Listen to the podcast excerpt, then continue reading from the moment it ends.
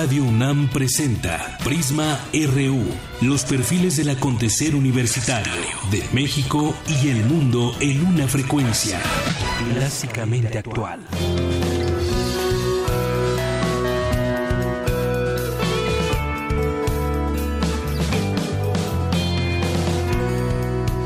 Está duro el frío, ¿verdad? El taxista me miró por el espejo retrovisor. Y esto no es nada si le dijera la de fríos que pasado.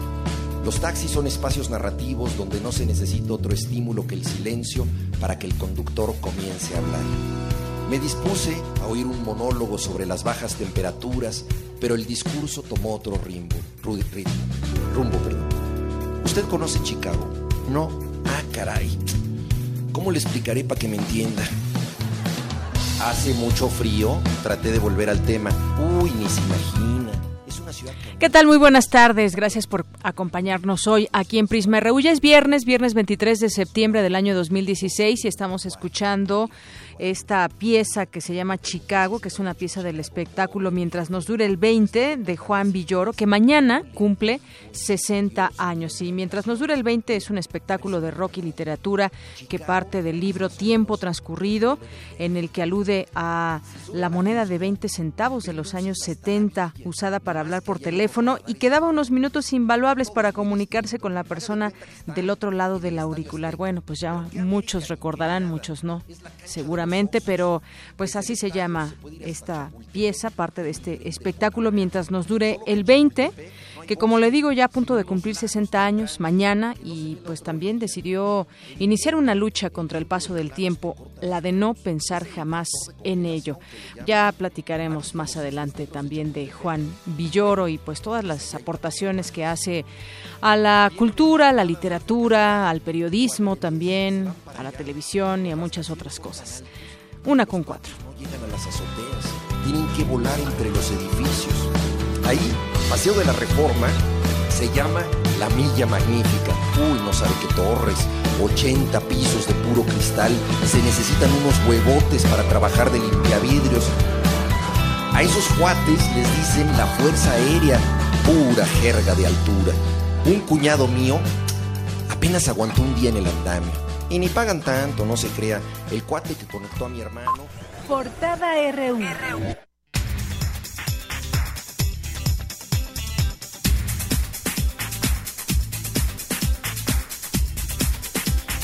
Una con cinco y hoy en nuestra portada universitaria, el rector de la UNAM, Enrique Graue, pidió a las universidades fortalecer la cultura de la donación de órganos. Con esta finalidad, firmó un convenio de colaboración con la Secretaría de Salud para concientizar a la comunidad universitaria de la importancia de manifestar en vida la intención de donar. Yo invito a que las universidades nos sumemos intensamente a esto, que en instituciones de educación superior lo hagamos también y ver que en las credenciales universitarias exista la voluntad expresa de donar órganos. Hay 20.000 gentes en de espera. Estamos haciendo alrededor de 6.000 trasplantes al año. Es decir, sí traemos un rezago importante. Ayer se llevó a cabo la segunda sesión del Foro 2020, Vivir en las Ciudades. Mi compañera Dulce García estuvo ahí presente y nos tiene un adelanto de esta información. Dulce. ¿Qué tal, Deyanira? Buenas tardes a ti y al auditorio. Expertos de la UNAM analizan los desafíos de la movilidad en la Ciudad de México. Los detalles más adelante. La Facultad de Psicología de la UNAM busca colaborar en la resolución de la problemática de violencia que padece México con el programa para el bienestar emocional de víctimas y testigos de violencia post-trauma. Es Georgina Cárdenas, responsable del proyecto. Lo que hacemos en términos de la realidad virtual es llevar al paciente a este mismo tipo de situaciones que temen o que les ocasionó un trauma y llevarlos precisamente mediante realidad virtual a tener una memoria totalmente fidedigna, totalmente real, para que precisamente el paciente aprenda a controlar la ansiedad y el temor que le da este tipo de situaciones, no solamente en enfrentarlas, sino en recordarlas. Y en nuestra portada nacional este día, la agencia de noticias Cuadratín Michoacán informó que existen videos en donde se aprecia al sacerdote de Janamuato reportado como secuestrado. Ayer justamente hablábamos del tema. Ingresando, se le vio en este video ingresando a un hotel en compañía de un menor de edad. Es la última imagen que se tiene de él. Y el vocero de la Arquidiócesis de México, Hugo Valdemar, señaló que el Frente Orgullo Nacional tiene odio religioso luego de que difundieran una lista con jerarcas católicos presuntamente homosexuales. El Frente Orgullo Nacional MX acusó a su vez a la Iglesia Católica de utilizar a la comunidad lésbico-gay para ganar espacios en la política. Areli Gómez, titular de la PGR, manifestó que la investigación por la desaparición de los 43 normalistas de Ayotzinapa continúa abierta. La Procuraduría General de la República y en particular yo, la Procuradora General, estoy totalmente abierta para platicar con los padres. Con los abogados de los padres mantengo una comunicación, les informamos de todos los hechos que vamos avanzando en la investigación. El gobierno español ofreció su colaboración en la investigación del secuestro y asesinato en México de la española María Villar. El PRI someterá a votación el lunes próximo un dictamen en el cual solicita suspender los derechos político-partidistas del gobernador de Veracruz, Javier Duarte habrá quien vote en contra. Y en tres años se iniciaron un total eh, de 1.458 averiguaciones previas por el delito de trata de personas, de las que solo el 18% llegó a una sentencia condenatoria, según la Comisión Nacional de Derechos Humanos. Hoy en nuestra portada de Economía y Finanzas, la cotización interbancaria abrió en 19.62 pesos por dólar. Sin embargo, horas después incrementó a 20 pesos con 14 centavos. Gustavo de Hoyos, presidente de la Coparmex, rechazó la resolución de la Suprema Corte de Justicia que avala la imposibilidad a los empresarios de deducir al 100% las prestaciones de los trabajadores. Nos parece que con esta medida queda claro que el gobierno es bueno para exigir, pero no es bueno para poner la parte que le toca. Aquí se está pasando la factura de el excesivo gasto a los trabajadores y a las empresas. Por eso nos parece que los legisladores deben de enmendar este error, tener mucha más sensibilidad social. Creo que todavía queda mucha grasa en el gobierno antes de llegar al hueso y que no se vayan por el camino fácil, que es pasar la factura a los trabajadores y a las empresas. La inversión extranjera directa en el sector energético aumentó 90% en el primer semestre del año en relación al mismo periodo de 2015 para ubicarse en 1.500 millones de dólares. Al comparecer ante la Cámara de Diputados con motivo de la glosa del cuarto informe de gobierno, José Antonio Mid, secretario de Hacienda, aseguró que el entorno económico externo obligó a México a tomar acciones contundentes. El paquete propuesto reconoce que no se puede al mismo tiempo bajar la deuda y reducir los impuestos. Reconoce también que no podemos bajar el gasto programable si pretendemos que cada rubro sea intocable. Nos vamos ahora a nuestra portada internacional. Durante los dos años de bombardeos en Siria han muerto 6.213 personas, según datos del Observatorio Sirio de Derechos Humanos. El presidente de Irán, Hassan Rouhani, Rouhani, acusó a Arabia Saudita de propagar el odio y aseguró que Estados Unidos incumplió el acuerdo nuclear. Si el gobierno de Arabia Saudí es serio sobre su visión para el desarrollo y la seguridad regional, debe cesar y desistir de sus políticas divisorias, de propagar una ideología del odio y de pisotear los derechos de sus vecinos. La oposición argentina rechazó la decisión del presidente Mauricio Macri de congelar el caso de las Islas Malvinas. Habla la exmandataria Cristina Fernández. En nombre de todos los que estamos aquí presentes y de los que no lo están también, le pedimos perdón a nuestros combatientes, a nuestros veteranos, a los familiares, a los que quedaron en las islas y que todavía no podemos identificar, porque el Reino Unido se sigue negando las de ADN para que sepamos quiénes son nuestros muertos. Integrantes de la oposición venezolana aseguraron que el refrendo revocatorio del presidente Nicolás Maduro se llevará a cabo, el referendo, el referendo revocatorio se llevará a cabo en 2016. Habla Jesús Torrealba, vocero de ese movimiento. Hasta un reloj dañado dice la verdad dos veces al día. Bueno, hoy Jorge Rodríguez dijo por casualidad de la vida una verdad. Él dijo que el referendo revocatorio no podía ser en el 2017. Claro que no, Jorge. El referendo revocatorio va a ser en el 2016. Y va a ser en el 2016 por la lucha del pueblo venezolano. Vamos a estar claros, señor Rodríguez. Vamos a estar claros, señor Maduro. Vamos a estar claros, señor Cabello. Ustedes no tienen ni respaldo nacional ni apoyo internacional. Y nos vamos a un avance de la información cultural que tendremos en estas dos horas aquí en Prisma RU. Adelante, Tamara, buenas tardes. Deyanira, muy buenas tardes. Ya inició la vigésima edición del Tour de Cine Francés. También tendremos todos los detalles del homenaje al antropólogo Miguel León Portilla en, el, en la Feria Internacional del Libro de Antropología e Historia. Y si les gusta leer a Edgar Allan Poe y el Marqués de Sade, les brindaré información de un evento respecto a estos escritores. Nos escuchamos más tarde. Gracias, Tamara. Y nos vamos a un adelanto de la información deportiva con Eric Morales. Eric, buenas tardes. Buenas tardes, Deyanira y amigos de Prisma RU. Hoy en nuestro zarpazo hablaremos de la actividad que tendrán los Pumas EU y los Pumas Acatlán en la jornada número 4 de la Liga Mayor de la UNEFA. Además, el Club Universidad visitará mañana al América en el Estadio Azteca. Le contaremos todos los detalles. Deyanira, esta y otra información deportiva más adelante en nuestro zarpazo RU. Claro que sí, Eric. Muchas gracias.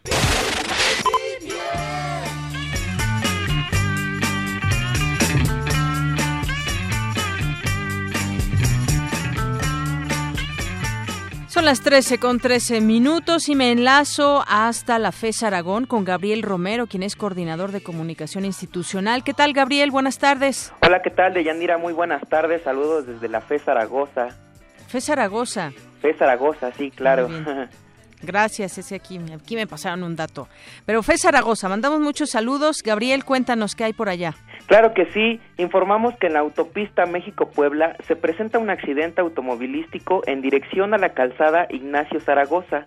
El tráfico se prolonga hasta el metro Acatitla y se disipa hacia la calzada Ermita Iztapalapa. Para los que vienen del viaducto Tlalpan, de igual forma hay un accidente vial en la calzada Ignacio Zaragoza, pero a la altura de la Agrícola Oriental. Aquí el tránsito es más pesado.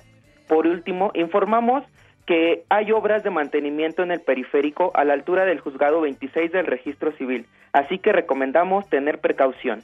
Y les recordamos que el próximo lunes 26 de septiembre inicia la Semana de la Ingeniería Química dentro del marco de los 40 años de la facultad, con conferencias magistrales sobre, sobre fuentes alternas de energía. Para, mayor información, consulte nuestra página oficial zaragoza.unam.mx o bien síguenos en nuestro Twitter oficial arroba unam-feszz. Muy bien, pues muchísimas gracias, Gabriel. 40 años de la FE Zaragoza. Muchas gracias. ¿De qué? Muchas gracias, Deyanira. Hasta la próxima. Hasta la próxima. Y bueno, en otro punto, circulación constante muestra Avenida Aquiles Cerdán desde Avenida de las Culturas hacia Avenida Tesosomoc, vialidad inmediata al CCH Azcapotzalco. Y ligeros asentamientos al cruce con semáforos registra Calzada del Hueso desde Calzada de Tlalpan hacia la preparatoria número 5, José Vasconcelos.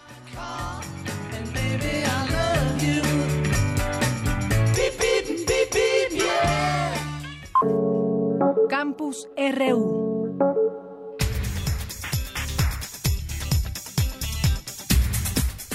Y arrancamos. Hoy se conmemora el Día Internacional contra la Explotación Sexual y el Tráfico de Mujeres, Niñas y Niños. Mi compañera Dulce García nos tiene el detalle de la información. Dulce, adelante. ¿Qué tal, Deyanira? Buenas tardes a ti y al auditorio. En su informe mundial sobre la trata de personas 2014, la ONU reportó el aumento global en el número de niños y niñas víctimas de este delito. En México subió 56.8%.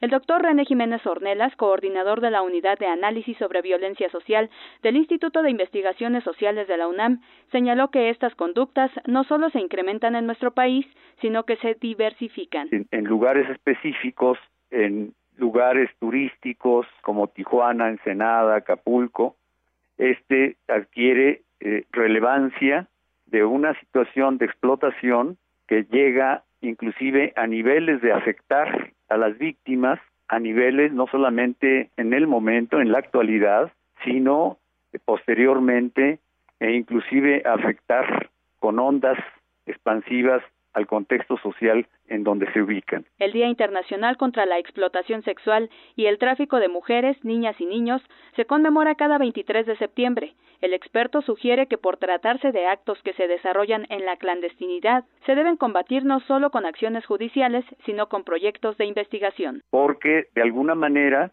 van formando no solamente espacios geográficos, sino también van formando situaciones que son difíciles de penetrar si es que no, no se tiene una acción de investigación coordinada y también incorporando las diferentes dimensiones del problema. Es decir, no es solamente una acción policíaca, sino es una acción de investigación dentro de una política de seguridad pública. De Yanira Auditorio cabe destacar que la mayoría de sus víctimas son mujeres con 56%, seguidas de niñas con 23.2%, aunque recientemente se ha registrado un aumento significativo en el número de niños involucrados. Hasta aquí el reporte de Yanira. Muy buenas tardes. Gracias, Dulce. Muy buenas tardes. Ahora me enlazo con mi compañero Jorge Díaz. Allá en la UNAM, pues hoy arrancó la magna exhibición de autos clásicos y mi compañero Jorge Díaz ha estado ahí. Cuéntanos dónde, cómo se lleva a cabo esta exhibición. Jorge, buenas tardes. ¿Cómo estás, Deyanira? Todos los detalles aquí desde el Centro de Exposiciones de la UNAM. Por, eh, por segunda ocasión, en este Centro de Exposiciones, será la sede o es ya la sede del Salón Retromóvil que cuenta con 130 automóviles de colección y que los dueños de estas maravillas prestaron por tres días porque se enteraron de que la universidad sería la anfitriona del evento. Podemos decir de Yanira que Agustín Lara, Pedro Infante, Gustavo Díaz Ordaz, Miguel Alemán, John Sebastian, James Bond y hasta Batman estarán juntos eh, todo el fin de semana. ¿Y por qué decimos esto? Porque automóviles que pertenecieron a estos personajes podrán ser admirados por la comunidad universitaria y el público en general. Durante un recorrido por la exposición observamos al personal que eh, asea, que limpia las unidades. ¿Cómo lo hacen? Es muy complicado. Vamos a escuchar.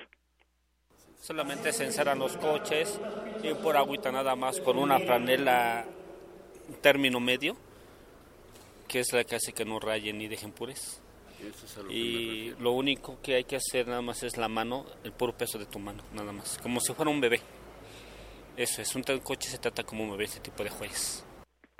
Un Chevrolet Thunderbird que el compositor Agustín Lara regalara a una de sus musas se encuentra listo para el deleite de aquellos que gustan de los autos antiguos. Escuchemos de qué se trata.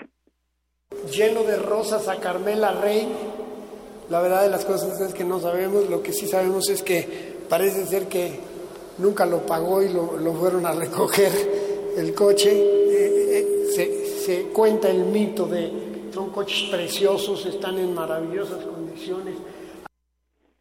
¿Y te acuerdas de Yanira de este DeLorean utilizado en la película Volver al Futuro? Bueno, pues aquí está, sin pintura, ¿por qué? Porque fue fabricado en acero inoxidable. Escuchemos una de las anécdotas que le sucedieron, uno de los pasajes que le sucedieron al dueño de la fábrica de este automóvil. Vamos a. Y en una de esas le dicen, ¿sabes qué? Sí, mira aquí con los de Las Vegas, este, vas ahí en un hotel, te van a dar unos centavos.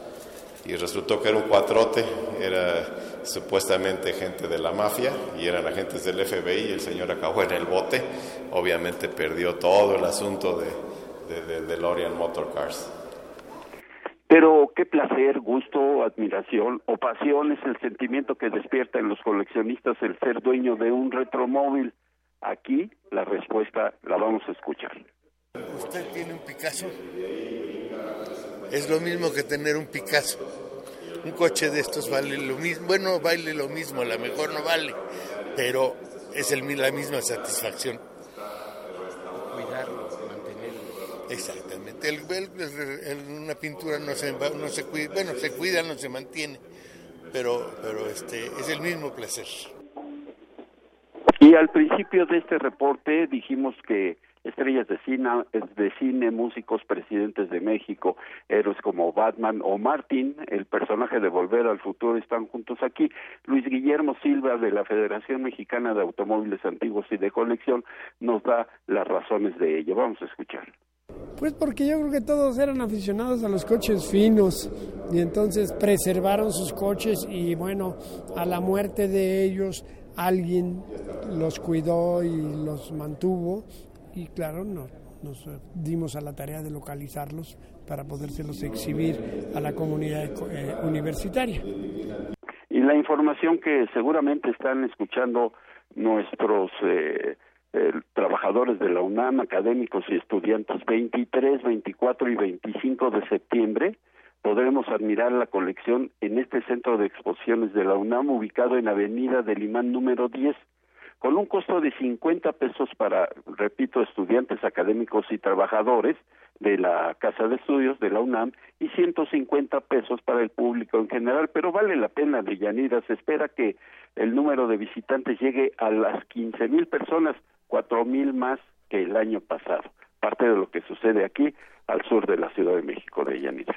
Muy bien, pues gracias por este amplio reporte, Jorge, y todo lo que podemos encontrar, qué tipos de autos o dónde han sido utilizados, que quizás ya los conocemos a través de a través del cine, pero pues vale la pena, como bien dices, y sobre todo a quien admire este tipo de, de pues de autos que prácticamente pues son de, de colección. Muchas gracias, Jorge. Gracias a ti. Hasta luego. Bueno, pues nos vamos ahora a otros temas, a los temas nacionales. Y hay un, pues una nota que ha estado presente desde hace varias semanas, diría yo, incluso ya llegando quizás a los dos meses por ahí, que tiene que ver con esos gobiernos que parece hasta el momento han dejado o se van a despedir dejando las finanzas en focos rojos, como el caso de Veracruz y Javier Duarte.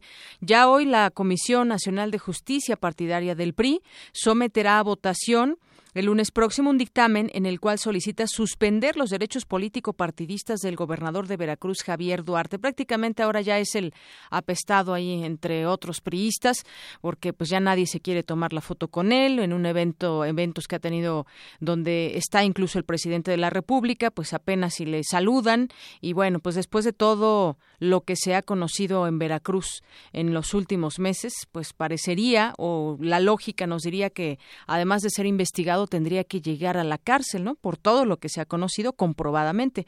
Y es que tras conocerse que la Procuraduría General de la República investiga al gobernador Duarte de Ochoa y a funcionarios de su gobierno por enriquecimiento ilícito, peculado e incumplimiento del deber legal, la instancia de justicia priista decidió mover el, el expediente que creó en julio en contra del mandatario veracruzano. El PRI abrió un recurso contra Javier Duarte luego de que el consejero político nacional Armando Barajas pidiera el 21 de julio pasado el retiro de los derechos político-partidistas al gobernador de Veracruz y, en su caso, expulsarlo del partido por considerar que deteriora la imagen del revolucionario institucional con su actuar no solamente es de julio a la fecha, sino pues vimos muchos casos en los que simplemente no no podía resolverlos adecuadamente. En primera instancia se solicita la suspensión temporal de sus derechos partidarios como militantes del instituto político una vez acreditadas las conductas contrarias a ello, pues bueno, se se a los documentos básicos y todo lo que se tenga que investigar, pues ya se verá eh, finalmente el lunes si expulsan o no a Javier Duarte, que tiene en su haber querellas de la Universidad Veracruzana por presuntos actos de corrupción, por el sistema de administración tributaria, por contratos que celebraron dependencias veracruzanas con supuestas campañas. Eh, eh, compañías fantasma y bueno, pues una serie de cosas que hay deudas ahí en el Estado y pues bueno, finalmente el lunes, como le comento, conoceremos si sale o no, le quitan todos sus derechos del PRI, pero uno se pregunta cuando estuvo en campaña, cuando lo eligieron a él, pues también toda su trayectoria. Muchas veces uno puede darse cuenta a través de los hechos eh, cómo, cómo se llega a ser un candidato y cómo es que esto le siga pasando a todos los partidos, ¿no? A la clase política, digamos, no solamente el PRI, no es exclusiva este tipo de cosas que suceden en el, en el PRI, pero son casos muy sonados los que se tienen ahora, no solamente él, también Borge, que dicen está saqueando prácticamente, bueno, ya que ya saqueó las arcas del Estado, pero que además ahora está sacando cajas para que pues se quemen, se pierdan, eh, ha hecho una documentación fotográfica sobre todos los expedientes, sobre todo en el tema de compra-venta de inmuebles, para que quien llegue, que es el nuevo, que será el nuevo eh, gobernador emanado de ese partido, pero que ahora representando al PAN y el PRD, pues tenga, no tenga en sus manos la posibilidad de llevar a cabo más investigaciones. Bueno, vamos a otro tema, otro tema que también ha desatado mucha polémica y que fue eh, ayer lo dábamos a conocer ya en la en la segunda parte de nuestro informativo más allá de las dos de la tarde donde eh, pues se secuestró, se daba esta información, había sido secuestrado otro cura, en este caso en Michoacán, pero ahora se desata polémica debido a este tema y lo que se conoce poco a poco sobre emanado de investigaciones. El arzobispo de Morelia, Alberto Suárez Inda, denunció a través de un video que el lunes pasado fue presuntamente secuestrado José Alfredo López Guillén, párroco de la iglesia de la Santísima Trinidad, esto en la comunidad de Janamuato, municipio de Puruándiro, Michoacán. Tras confirmar el hecho, la Procuraduría General de Justicia del Estado dijo que atrajo ya las investigaciones. Al conocer el caso, el gobernador Silvano Aureoles Conejo dio a conocer que las pesquisas revelan que el lunes fue el último día que se supo del paradero de este párroco. Informó que se encontraba con un joven de 16 años de edad y pidió comida y refrescos para ambos. Después de eso, no se volvió a saber nada de ellos. El gobernador detalló que la denuncia se presentó el miércoles pasado, lo que complicó a la autoridad iniciar las investigaciones, porque si no se tiene la denuncia correspondiente, las autoridades no saben qué pasó. Y bueno, pues se ha tratado de pues de tener más detalles al respecto. Incluso se habla, hay una publicación que hacen en Cuadratín, Michoacán, donde habla justamente de eh, que se le vio por última vez al, al, párroco con un joven de 16 años que habrían entrado por su propio pie a un hotel y bueno, pues desde ahí no se sabe a ciencia cierta qué pudo haber pasado. Mientras tanto, las investigaciones continúan y sobre todo, bueno, pues uno no puede adelantar juicios ni mucho menos. Creo que esto está en manos de las propias autoridades. Más adelante trataremos de, entablar comunicación con la reportera que ha hecho esta investigación sobre este cura. Y por lo pronto, pues también eh, señalan a jerarcas católicos de tener relaciones homosexuales. Ya ve que ahora que, pues mañana se van a dar estas dos marchas de la familia y la eh, y otra del frente eh, de homosexuales y bueno, pues ahí hay una posibilidad de que puedan tener un intercambio de palabras. Esperemos que no pase de eso, que no llegue a eso y que no pase en todo caso de, de ello, porque pues nadie quisiera un enfrentamiento. El Frente Orgullo Nacional dio a conocer ayer nombres de cuatro jerarcas católicos que afirmó han mantenido relaciones homosexuales. Destacan Diego Monroy Ponce, ex rector de la Basílica de Guadalupe, y Hugo Valdemar, vocero de la Arquidiócesis Primada de México. Esta nota que le leo de la jornada no condenamos la homosexualidad, sino la doble moral de quienes convocan a marchas en contra de las familias diversas, señaló Cristian Galarza, integrante de este frente.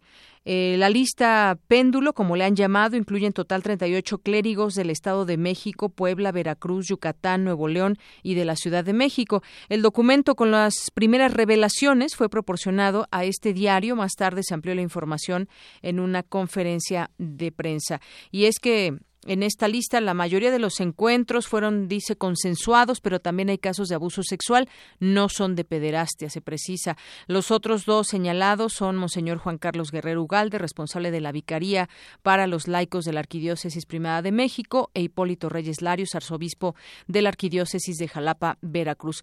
Y del otro lado, pues lo han, lo han negado ya el vocero de, eh, del cardenal Norberto Rivera, Hugo Valdemar, ha señalado que estas son infamias, que son eh, pues información que no se puede corroborar ni mucho menos y están en ese dicho también. Es decir, por una parte la, eh, la parte acusadora y por otro pues están lo que ellos han mencionado a través de él, que esto no ni tiene forma de comprobarse, que tienen que carecen de, de, elementos, hacen falta elementos para poder comprobar esta situación, la cual desmienten, desmienten tajantemente.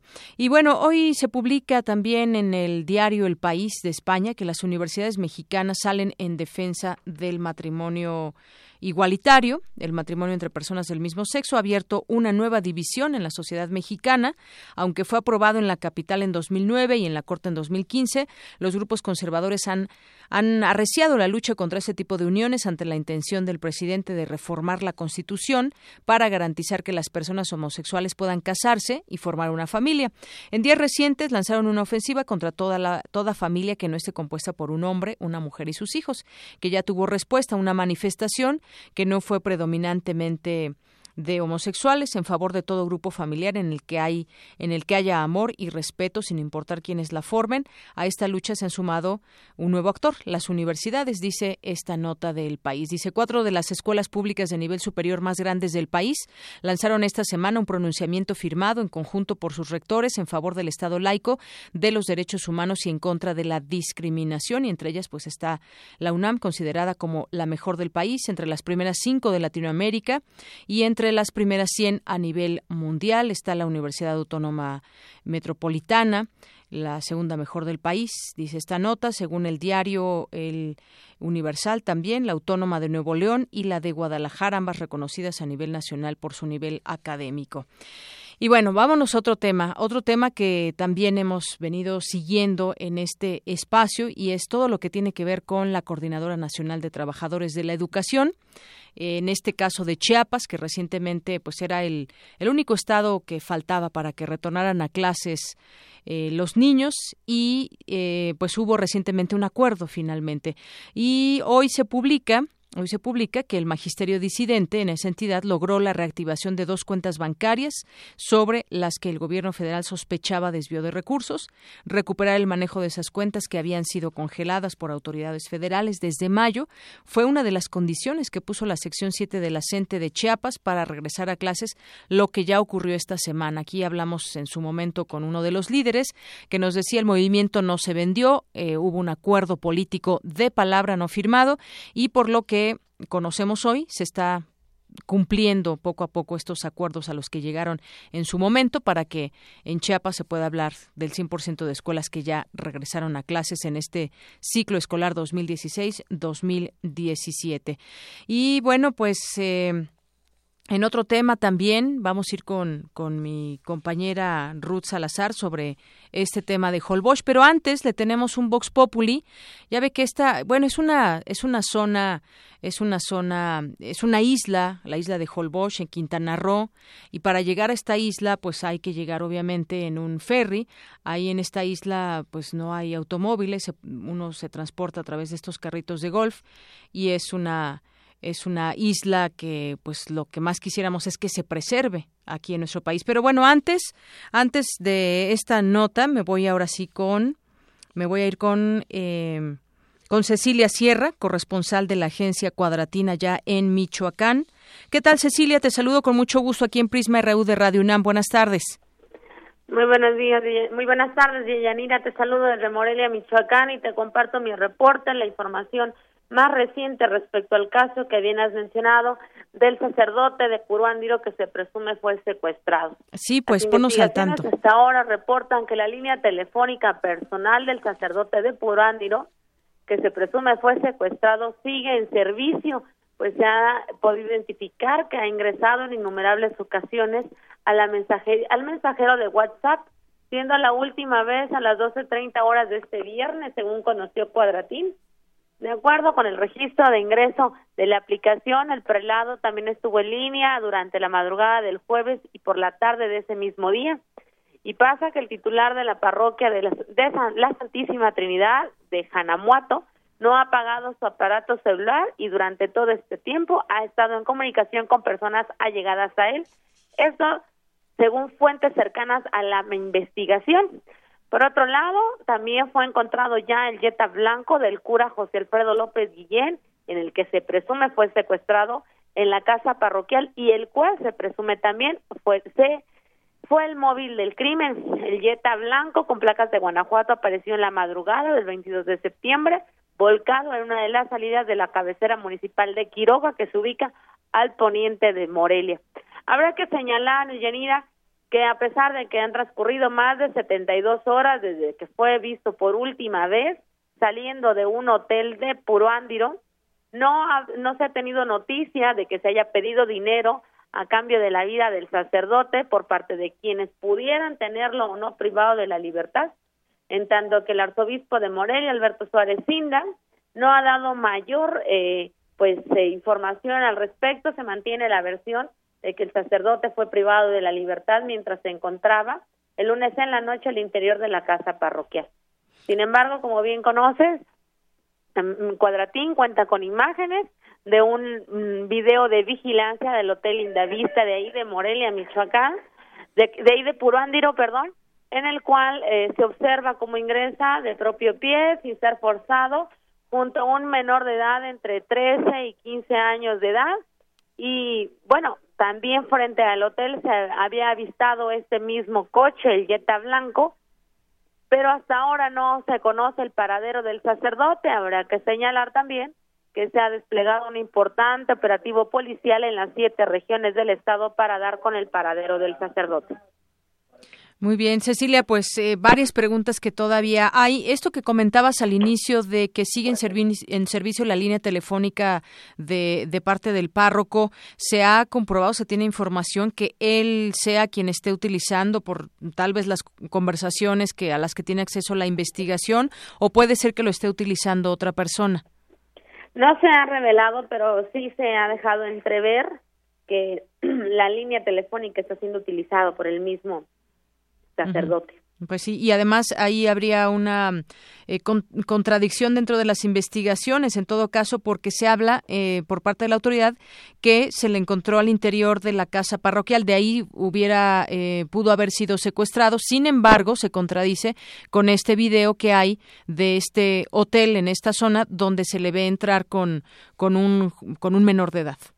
Bueno, hasta ahora la autoridad pues no descarta, eh, tiene varias líneas de investigación, una de estas, como bien mencionas, es que haya sido secuestrado mientras se encontraba en la casa parroquial, una segunda línea de investigación es un secuestro por parte de, de un ex colaborador del sacerdote.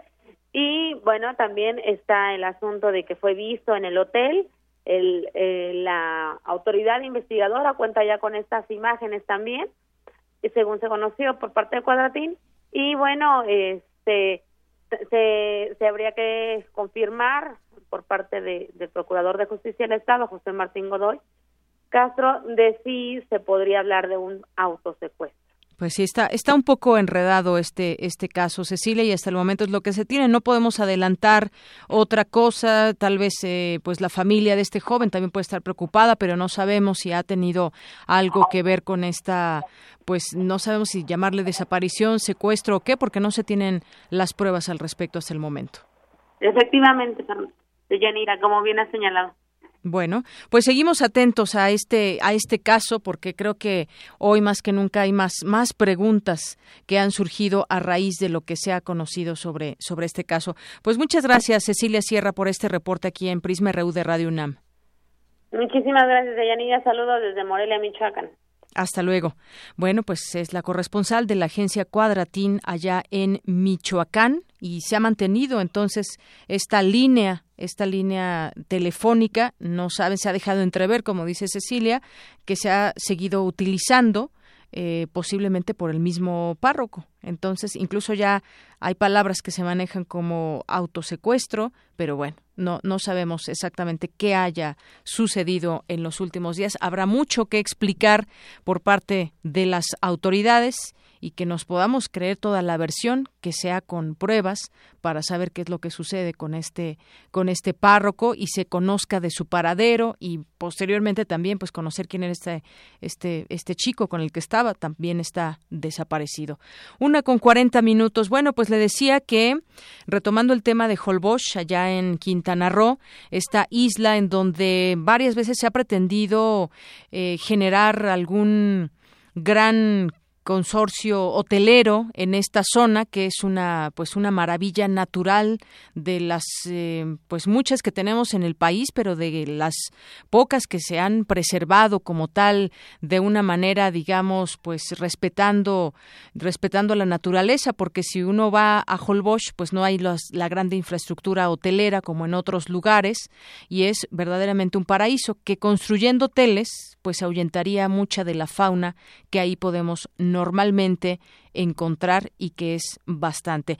Bueno, pues Prisma RU salió a las calles y les preguntó a las personas acerca de estos incendios que hoy se conoce fueron provocados, pero también pues la preocupación acerca de este hermoso lugar en nuestro país, que como le digo, lo que quisiéramos es que se preserve en lugar de que se destruya.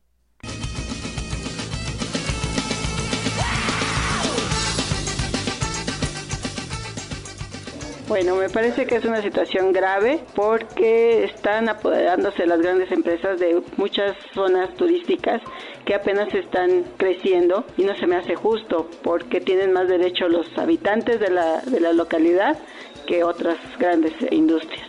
Pues que es una táctica a la que suelen recurrir las empresas para apropiarse de la tierra, para generar estos consorcios hoteleros, turísticos, que lo único que hacen es desalojar a los habitantes del lugar y con ello afectar todo un ecosistema. Es injusto, esperemos que no avance. El desastre en Holbox es muy triste, también está, queda en la opacidad, el gobierno no hace nada, las autoridades están inmiscuidas, entonces es una pena, es una pena que haya pasado eso. Pues no sabemos si realmente eh, las incendiaron para eso. Lo que sí sé es que el gobierno debería agarrar esta zona.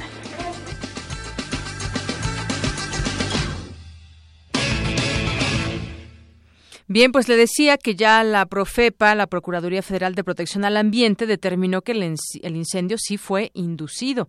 Vamos a escuchar esta información que nos preparó al respecto mi compañera Ruth Salazar. Buenas tardes, Yanira. Esta es la información. El incendio que consumió 35.5 hectáreas de selva y humedales en la isla de Holbox, Quintana Roo, fue provocado y por ello se clausuró temporalmente el área afectada, informó el gerente estatal de la Comisión Nacional Forestal, Rafael León Negret. La Profepa realizó los trabajos de inspección de la zona, donde se observaron matorrales con marcas de pintura roja, lo que evidenció presencia humana antes del siniestro y su provocación deliberada. La sanción para quien resulte responsable podría alcanzar los 20 mil días de salario mínimo e incluso penas de 1 a 9 años de prisión se encontrara al culpable, este culpable tendría que pagar todos los daños ambientales, más los costos que se generaron en ese incendio. Además, pasaría una veda de 20 años cuando son provocados. El artículo 117 de la Ley General de Desarrollo Forestal Sustentable determina eso, que aquellos incendios que son provocados pasan a una veda de 20 años. Organizaciones civiles como Yo Defiendo Holbox y Salvemos Manglar Tajamar se han manifestado a favor de que la veda se decrete y solicitan la intervención del Instituto Nacional de Antropología e Historia, porque el fuego afectó el sitio arqueológico de Yuluc. Al respecto, el doctor Miguel Rivas, del programa de sustentabilidad de la UNAM e integrante de Greenpeace México, dijo que la zona está ausente de un plan de manejo, por ende, es urgente que la autoridad federal haga algo en este sentido. Esta puede ser una ocasión para que los ojos de la opinión pública mexicana se centren en, la isla. La isla está siendo devastada precisamente por, por la industria turística que busca vender mucho, ¿cierto?, de la belleza natural que precisamente arruina. Entonces, para nosotros es importante justamente que existan estos planes de manejo, que haya un pronunciamiento de la autoridad acerca de qué se va a hacer con estos terrenos, que nosotros esperemos que no tengan ningún otro fin que la eh, la, reforestación y la, preservación del ecosistema. La isla está ubicada en el municipio de Lázaro Cárdenas, a unos 160 kilómetros de Cancún. Está dentro del área de protección de flora y fauna de Yum Balam. Pese a que fue declarada zona natural protegida en 1994, aún carece de un plan de manejo actualizado, pues el ordenamiento respectivo data de hace más de 20 años. Este vacío ha permitido la proliferación de hoteles y viviendas. Se trata de un refugio de más de 100 especies de aves y hábitat de cigüeñas, cocodrilos de río y pantano, halcones peregrinos, flamencos, manatís, monos arañas y aulladores, jaguares, ocelotes, osos hormigueros, tiburón ballena, tortugas marinas, entre otras especies. Para Rayunam, Ruth Salazar. Gracias, Ruth. Efectivamente, muchas especies que se pueden encontrar ahí de manera natural, entrando al mar de Holbox, uno se puede encontrar todas este, muchas de estas especies que mencionaba Ruth Salazar, los flamingos sobre todo, muchos tipos de pájaros, hay cercanas otras pequeñas islas, una de ellas lleva ese nombre, justamente la isla de pájaros, y bueno, pues cómo el negocio puede mover más que preservar un paraíso como como Holbox. Bueno, nos vamos ahora a otro tema porque conocimos hace dos días acerca de esta asfixia en la que se encuentra la Universidad Autónoma del Estado de Morelos, es lo que ha, señalado el rector. Y bueno, para platicar de ese tema, eh, tengo a, a la doctora eh, Patricia Castillo España, secretaria general de la Universidad Autónoma del Estado de Morelos. ¿Qué tal, doctora? Muy buenas tardes, bienvenida. Muy buenas tardes, bueno, pues quisiéramos que nos platique al respecto de este tema, qué está sucediendo ahí en esta universidad y bueno, pues parecería, y lo digo de esta manera por ese el tema que se ha mantenido pues fuerte políticamente hablando entre la universidad, el, el gobernador Graco Ramírez. Y bueno, parecería un tema un tema político, pero yo creo que a nadie conviene cerrar o asfixiar de esta manera a una universidad. Claro, definitivamente, pues sí, e, efectivamente estamos en una crisis financiera, pero es eh, un asunto más de fondo. Sí, eh, están atentando contra nuestra autonomía, están atentando contra un derecho constitucional de nuestros estudiantes, que es el derecho a la educación, y bueno, es lo que estamos defendiendo. Es lo que están defendiendo. En este sentido, digamos, ¿en qué estatus está? Ustedes ya han señalado todo lo que hace falta en cuanto, en cuanto al tema financiero, pero ¿qué va a pasar en los próximos días? ¿Ya hay una mediación? ¿Habrá algún diálogo con las autoridades? El día de ayer eh, nos manifestamos saliendo a las calles, estudiantes, profesores, eh, así como trabajadores administrativos, pues más de 40 mil universitarios y eh, una comisión liderada por el eh, por Israel Reyes, quien es el líder estudiantil, eh, se trasladó a la Ciudad de México, a la Secretaría de, Gobernación, para entregar un documento. Sí, fue atendi fueron atendidos esta, esta comisión por el subsecretario de Gobernación, el licenciado Campa. Así es. Y entonces estamos esperando la respuesta. Mientras tanto, a partir del día de ayer, a las 8 de la noche, el señor rector, Jesús Alejandro Vera Jiménez, inició un ayuno de alimento y de palabra. Es acompañado por Roberto Villanueva y el psicólogo Enrique Álvarez en ese ayuno.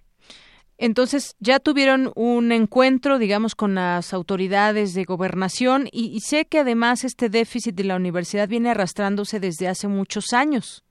Sí, sí, de hecho, eh, pues es un déficit acumulado eh, y pues es un eh, problema, ya sabemos, este el, asunto de el tema de las universidades públicas estatales. Sí, realmente el subsidio ordinario, tanto estatal como federal, pues no es suficiente para atender pues todas las necesidades de eh, las universidades.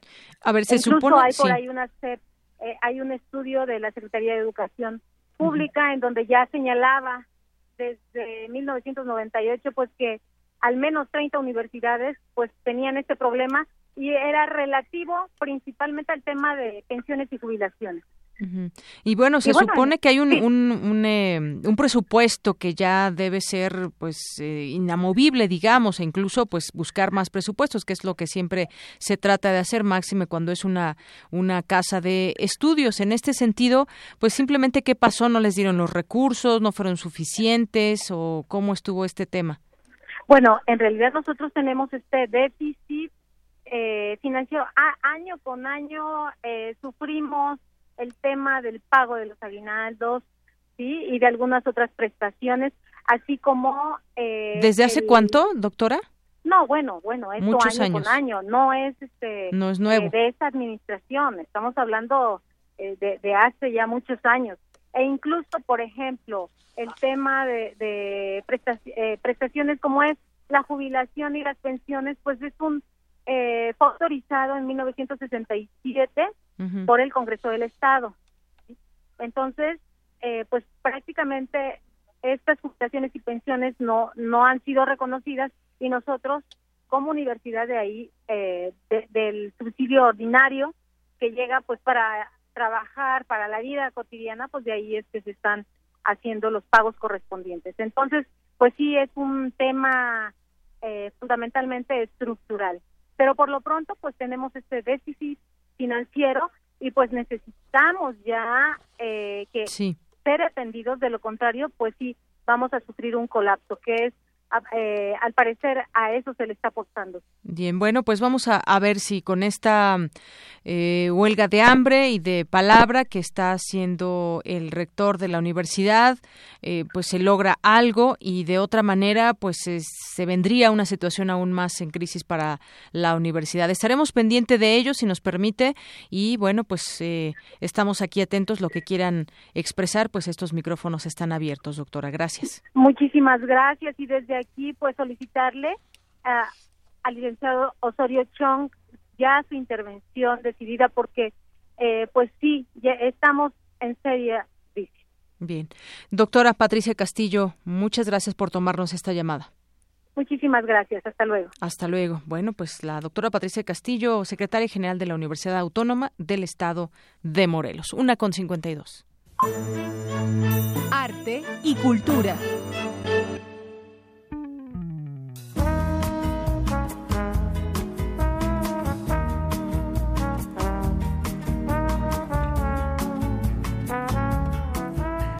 ¿Qué tal, Tamara? ¿Cómo estás? Muy bien, Deyanira. ¿Te sentiste en el, en el elevador? En el elevador, claro No, pero no, Deyanira, no estamos, estamos en la cabina. El Tour de Cine Francés eh, llega a su vigésima edición y bueno, se van a proyectar películas francesas del 9 de septiembre al 13 de octubre en 117 salas y recorrerá 76 ciudades en todos los estados de la República Mexicana. Entre los siete largometrajes que conforman la muestra se encuentra dos de las tres cintas más taquilleras del año en Francia, una de las cuales se llevó el Oso de la Plata a la mejor dirección.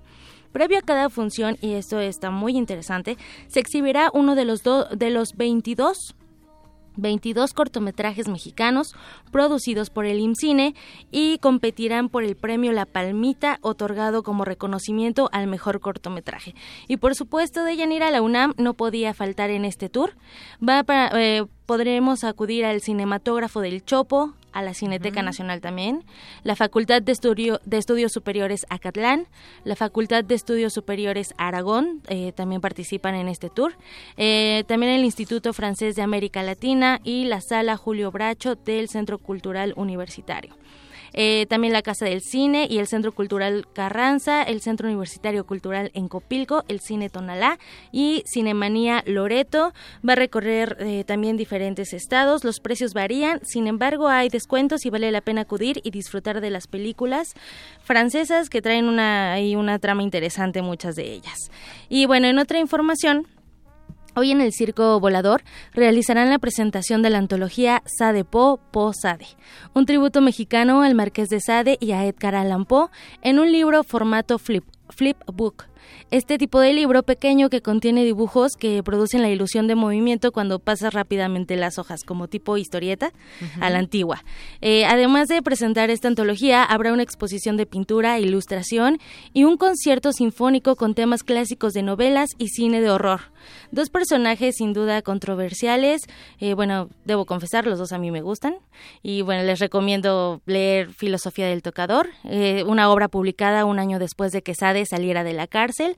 Justine, que es una de las emblemáticas y si no les gusta pues también la película Letras Prohibidas, La leyenda del Marqués de Sade para mayores de 18 años y bueno Edgar Allan Poe.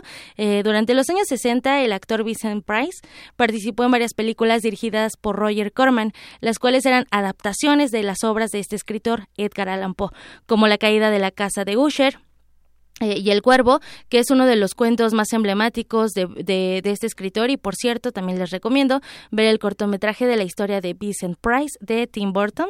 Eh, este evento del Circo Volador eh, es para mayores también de 18 años. La entrada es libre, comienza a las 5.30 de la tarde eh, y está ubicado en Calzada de la Viga 146 en la colonia Jamaica en la delegación Venustiano Carranza. Y bueno, como es viernes, nuestros amigos de radio y televisión de la Secretaría de Cultura nos envían cinco pases dobles para la obra Handel. Esto es para el próximo martes 27 de septiembre a las 8 de la noche en el Teatro Orientación del Centro Cultural del Bosque, ubicado atrás del Auditorio Nacional. Los ganadores deben acudir media hora antes a taquilla con una identificación oficial para que les entreguen los boletos. Se van al teléfono 5536 43 39, cinco pases dobles al 55 36 43 39 y estamos muy espléndidos y también tenemos boletos, 10 pases dobles para el Festival Internacional de Piano en Blanco y Negro. Esto es para, para este festival, es para este domingo 25 a la 1.30 de la tarde en el Centro Nacional de las Artes. Hay que estar media hora antes en el auditorio Blas Galindo del CENART. Y bueno, disfruten del pianista Santiago Rodríguez. Nos escuchamos más tarde. Claro que sí, Tamara. Muchas gracias. Zarpazo RU.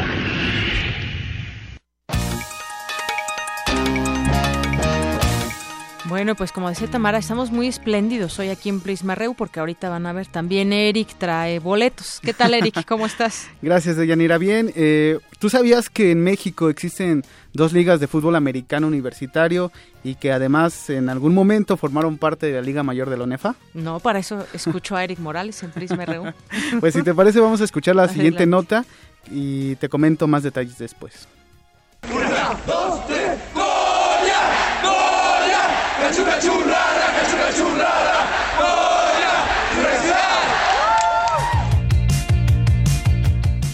No se puede entender al fútbol americano nacional sin la participación de las universidades. En la actualidad existen dos grandes ligas de este deporte en nuestro país. Una de ellas es la Organización Nacional Estudiantil de Fútbol Americano, ONEFA, integrada por universidades públicas y algunas privadas, y también existe la Comisión Nacional Deportiva Estudiantil de Instituciones Privadas, la CONADEIP. Pero esto no siempre fue así. En México se juega fútbol americano organizado desde 1930 y a partir de 1978 fue regulado por la UNEFA. Sin embargo, desde ese año diversos factores provocaron que la competencia fuera inequitativa. En primera instancia por el presupuesto de los equipos. Esto porque mientras las públicas contaban con recursos limitados, las instituciones privadas disponían de más dinero, lo que se transformaba en mayor tecnología para los entrenamientos, menor esfuerzo para trasladarse y más capacidad de reclutar jugadores talentosos. Por ejemplo, de 1993 a 2008, todos los campeonatos de la Liga Mayor de la UNEFA fueron ganados por instituciones privadas. Esto causó polémica en el fútbol americano nacional porque los equipos de las universidades privadas ofrecían numerosas becas a jugadores destacados de las instituciones públicas, lo que aumentaba su poderío de una manera poco regulada y creaba una competencia inequitativa. Es por ello que desde 2009 los conjuntos privados se mudaron a la CONADEIP, mientras que la UNEFA quedó conformada por organizaciones públicas. No obstante, para la campaña 2016 se planeó un ejercicio que intenta unificar a ambas ligas, Otto Becerril, head coach de los Pumas EU, nos explica de qué se trata. Bien, pues se trató de un par de eh, jornadas eh, de juegos interligas donde la ONEFA tuvo encuentros con, con en, sus dos primeras divisiones de, ONEFA y las dos de la Liga CONADEP. Tuvimos juegos cruzados que tendrán eh, efectos en el standing final para, para ambas ligas. ¿no? Eh, fueron encuentros de uno de visita y uno de casa. Por su parte, Herminio Rojas, capitán del conjunto de la UNAM, celebró este tipo de acercamientos. Bien, la realidad sabíamos que, que es un nivel eh, bueno y la realidad es que esos juegos y ese acercamiento sirve para el fútbol americano nacional. Es, es para mejorar el nivel, para eh, que los equipos obviamente compitan al mejor nivel. Pues obviamente es, es bastante bueno, ¿no? Para los equipos, para la afición, muchos factores influyen ¿no? en eso y, y ojalá pueda seguirse dando, incluso que ya sea un acercamiento más formal. La unión de ambas ligas sin duda aumentará el nivel de competencia y será más atractivo para los aficionados aunque la UNEFA y la CONADEIP tendrán que trabajar conjuntamente y crear estrategias efectivas para mantener una competencia ecuánime entre los equipos. Para Radio UNAM, Eric Morales.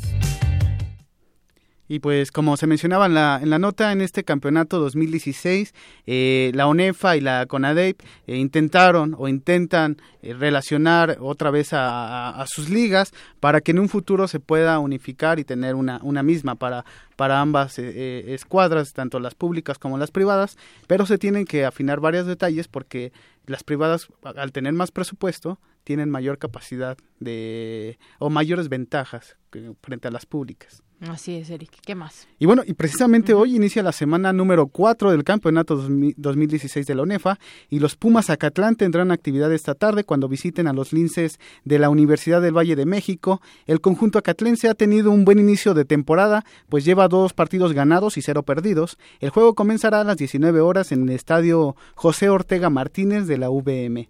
Por su parte, mañana los Pumas CU recibirán a los Leones de la Nahua Cancún en la cancha del Estadio Olímpico Universitario.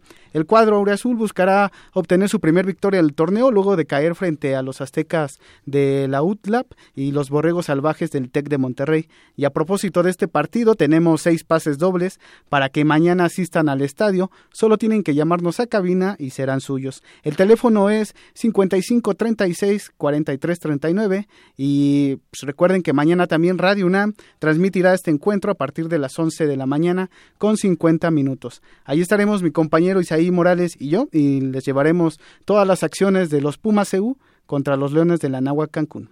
Muy bien. es todo por mi parte. Ya los escucharemos. Gracias, Eric. Buenas tardes.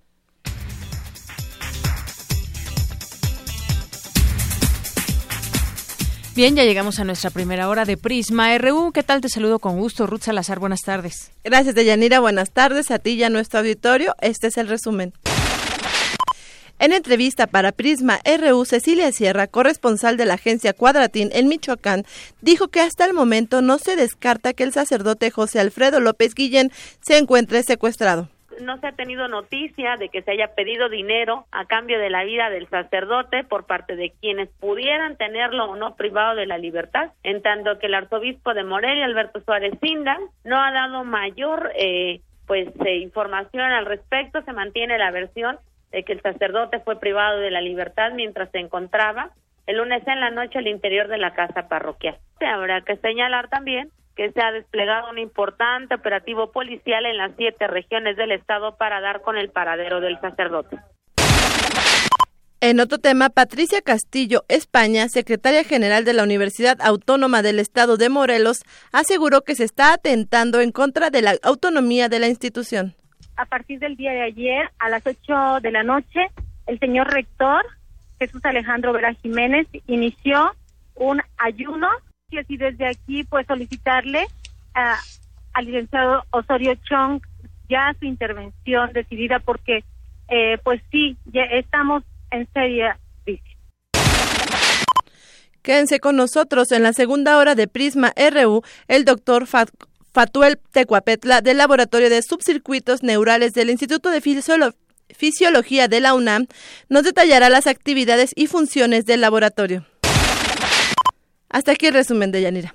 Gracias, Ruth. Vamos rápidamente a un corte y regresamos con más información. Queremos conocer tu opinión. Síguenos en Twitter como arroba PrismaRU. Para nosotros, tu opinión es muy importante. Síguenos en Facebook como PrismaRU. México es más que una medalla. México! México es más que un trofeo. México es más que un día. México es su gente.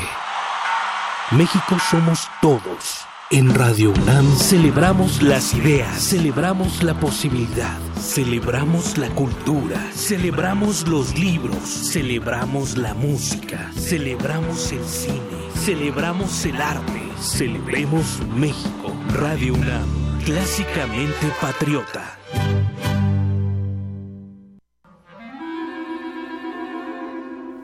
Testimonio de oídas.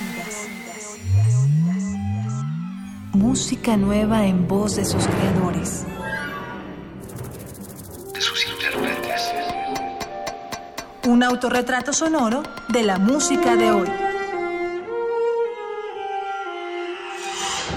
Escúchanos por el 96.1 de FM los martes y jueves a la 1 a.m.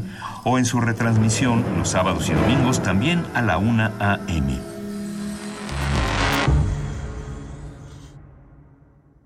En Nueva Alianza estamos cansados de que hablen mal de México y de los mexicanos, porque tenemos la capacidad de trabajar, de ser honestos y sobresalir en cualquier lugar del mundo. Por eso, a nombre de todos los mexicanos que viven en Estados Unidos, queremos dedicarle este mensaje turquesa a Donald Trump.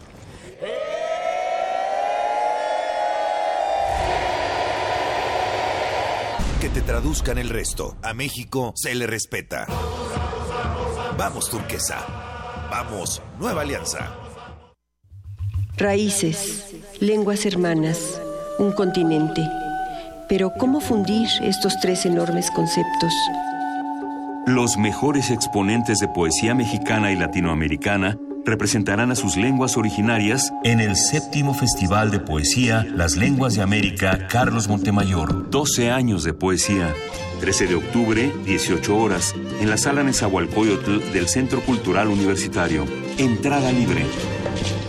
Soy Silvia Prat. Los invito al séptimo Festival de Poesía Las Lenguas de América Carlos Montemayor. Invita el Programa Universitario de Estudios de la Diversidad Cultural y la Interculturalidad de la UNAM.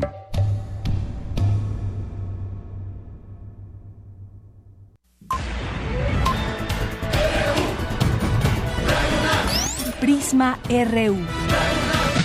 Con Deyanira Morán.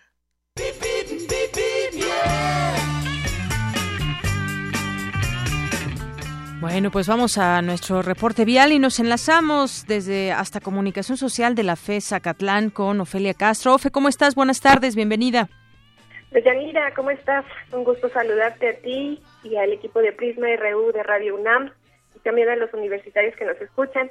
En esta área de la zona metropolitana les informo que el periférico norte del Metro Toreo a la FE Zacatlán, la circulación es fluida hasta la desviación de Chegaray y Lo Más Verde, donde encontrarán asentamiento vehicular debido a las obras de vaqueo que el municipio de Naucalpan realiza en estos momentos.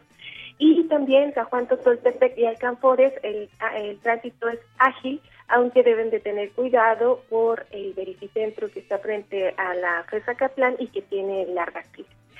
Eh, con tiempo deben venir quienes circulan de San Bartolo hacia la FESA Catlán, pues los semáforos se encuentran descoordinados y también hay asentamiento vehicular. Y aprovecho este espacio de Yanira para informarle a tu auditorio que en FESA Catlán tenemos grandes actividades académicas. Una de ellas, la próxima semana, están cordialmente invitados al segundo Congreso Internacional de Emprendimiento, Poder Emprender y la Expo Negocios Innova UNAM, IDEACE, que realiza con la Universidad Anáhuac. Se llevará a cabo los días 28 y 29 de septiembre en el Centro de Estudios Municipales y Metropolitanos. Y también los invitamos al taller Yoga y Sexualidad Consciente. Esto será el próximo miércoles 28 de septiembre a las 11 de la mañana en el gimnasio de nuestra facultad. Pueden ver todas nuestras actividades en nuestra página www.acatlan.unam.mx. Muy bien, pues muchísimas gracias, Sofe Castro. Buenas tardes. Un abrazo de Yanira, saludos. Igualmente, hasta luego. Y bueno, en otro punto para ti que circulas en Calzada de la Viga, hallarás tránsito abundante desde Fray Servando Teresa de Mier hacia Lorenzo Boturini, vialidad inmediata a la preparatoria 7 Ezequiel Chávez, utiliza como alternativa vial Calzada San Antonio Abad. Y hay buen avance que presenta Avenida Insurgentes a partir de Anillo Periférico y con dirección a la Facultad de Filosofía y Letras.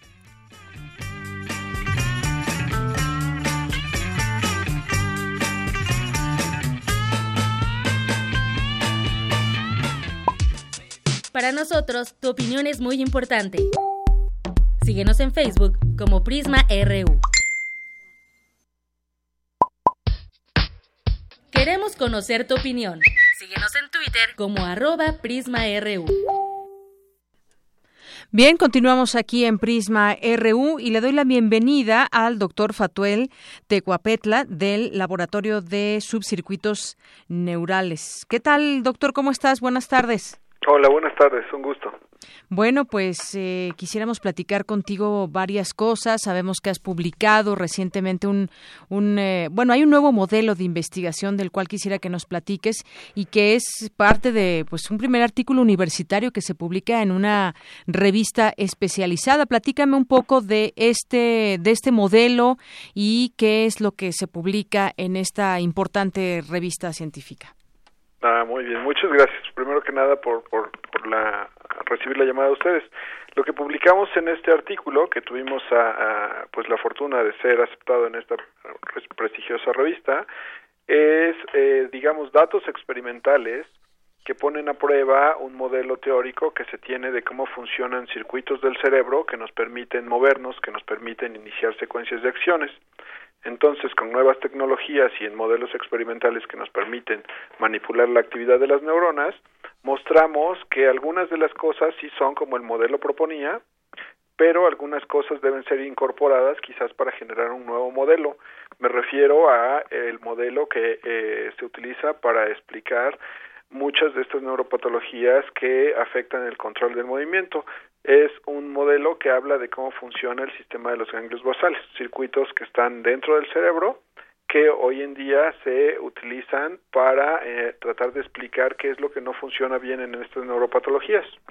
Así es. Y fíjate que, bueno, pues eh, yo quisiera compartir con nuestro auditorio también que, bueno, pues el doctor Fatuel eh, Tecuapetla es un doctor muy joven, ha tenido una gran trayectoria profesional, es investigador, ha tenido ya eh, postdoctorados y estancias, tiene una formación académica como doctorado en ciencias biomédicas eh, por la UNAM, en el Instituto de Fisiología Celular, también ha recibido premios y distinciones. Y yo traía a colación esta importante revista que, pues ahorita me dices cómo cómo, se llama. Es un artículo que escribes en inglés y que habla pues justamente de esto que nos explicabas, de estos datos experimentales y eh, lo que haces tú cotidianamente en el laboratorio pues es investigar cómo es que la actividad del cerebro controla el inicio, la realización y la selección entre acciones. Sin duda, pues eh, uno que lo lee o lo, escucha esta investigación, pues nos suena algo quizás un tanto ajeno, pero que gracias a, a, estudios que tú has hecho y gracias a personas como tú, pues podemos entender más de lo que sucede en el cerebro. Pues sí, es, es básicamente lo que hacemos en, en el laboratorio y he tenido a la, a la buena fortuna de contar con apoyos de instituciones nacionales como es el Consejo Nacional de Ciencia, que desde muy temprano pues me permitió hacer el doctorado aquí en la UNAM y después salir fuera también con apoyo de becas por parte de ellos. Y ahora pues de regreso en, en esta institución que me dio el doctorado ya como investigador, este pues traemos un poco todas estas técnicas que aprendimos en el extranjero y los conocimientos que nos dieron en la formación aquí mismo dentro de la UNAM por parte de investigadores también muy muy buenos profesores este pues ya desarrollando estas eh, estas técnicas estos experimentos implementando estas metodologías con estudiantes ya de la UNAM eh, en mi laboratorio que si bien es reciente ya tiene ya tiene espacio de dos años de estar funcionando muy bien. Bueno, pues además destacar, pues, eh, pues lo joven que eres y todo lo que has estado haciendo, como dices, has tenido estancias y has tenido becas por parte de la UNAM y bueno, pues desde aquí también felicitarte. ¿Cómo, cómo es que se llama esta esta revista? Ah, el nombre de la revista es CEL en inglés. Eh, es parte de un consorcio que agrupa varias varias revistas. Dentro de digamos la de más alto impacto que esta editorial tiene es esta esta revista que es denominada Cell.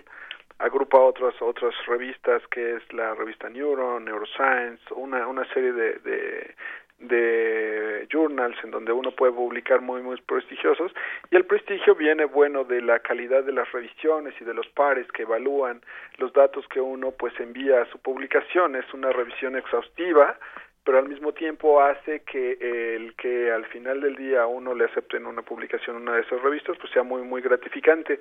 Lo que uno siempre quiere es ver los datos publicados pero al mismo tiempo avalados por pares pues de la mejor calidad posible Así es, bueno, pues ahí parte de esta gran trayectoria profesional que, que emprendes todos los días, eh, Fatuel, y nada más por curiosidad, ¿qué edad tienes? 36 años. 36 años, muy bien. Bueno, además de, de, los de los investigadores o de las personas que escriben en esta revista, que no cualquiera hay que decirlo, no cualquiera, y tú sabes lo, lo difícil que, que es de pronto que te publiquen en, en una revista como, como CEL. Sí, es, digamos, eh, un, un, gran honor para nosotros este, que nos hayan aceptado en esta revista. Como siempre, lo que uno busca es que los datos sean publicados y es muy gratificante cuando es en, en, este tipo de, de, revistas, aunque no dejemos de o perdamos de vista que siempre lo importante es la calidad de los hallazgos y eso viene con el tiempo. Eventualmente eh, los mismos investigadores cercanos a los temas que abarcan esta publicación pues eh, utilizarán estos datos para replicar o para generar nuevas ideas y eso es lo que al final del día nos da un impacto de en realidad cuál es el peso de las publicaciones que hacemos. Entonces, en los años venideros será cuando eh, podamos ver que efectivamente lo que estamos publicando en este artículo pues tenga un impacto positivo en la comunidad que, que, que, atañe a estos temas. Así es. Pues muy bien, como bien dices, la calidad de los hallazgos y bueno, pues al estarse dedicando tanto tiempo a la investigación, pues muchas cosas que se van descubriendo con el paso de los años. Doctor Fatuel eh, Tecuapetla, muchas gracias por tomarnos esta llamada y por compartirnos parte de tu experiencia. Ah, un placer, muy amable por haber eh, hecho este contacto con nosotros y estamos aquí para servirles. Muchas gracias. Hasta, luego. Dos con dieciséis minutos y me voy ahora con mi compañera Dulce García. Expertos de la UNAM analizan los retos de la movilidad en México a través en este foro 2020. Adelante, Dulce. ¿Qué tal, Deyanira? Buenas tardes a ti y al auditorio con la finalidad de afrontar los retos de movilidad de las grandes urbes como la Ciudad de México, en el marco del Foro 2020, investigadores de la UNAM analizan los problemas de infraestructura y cultura vial, así como las carencias del transporte público.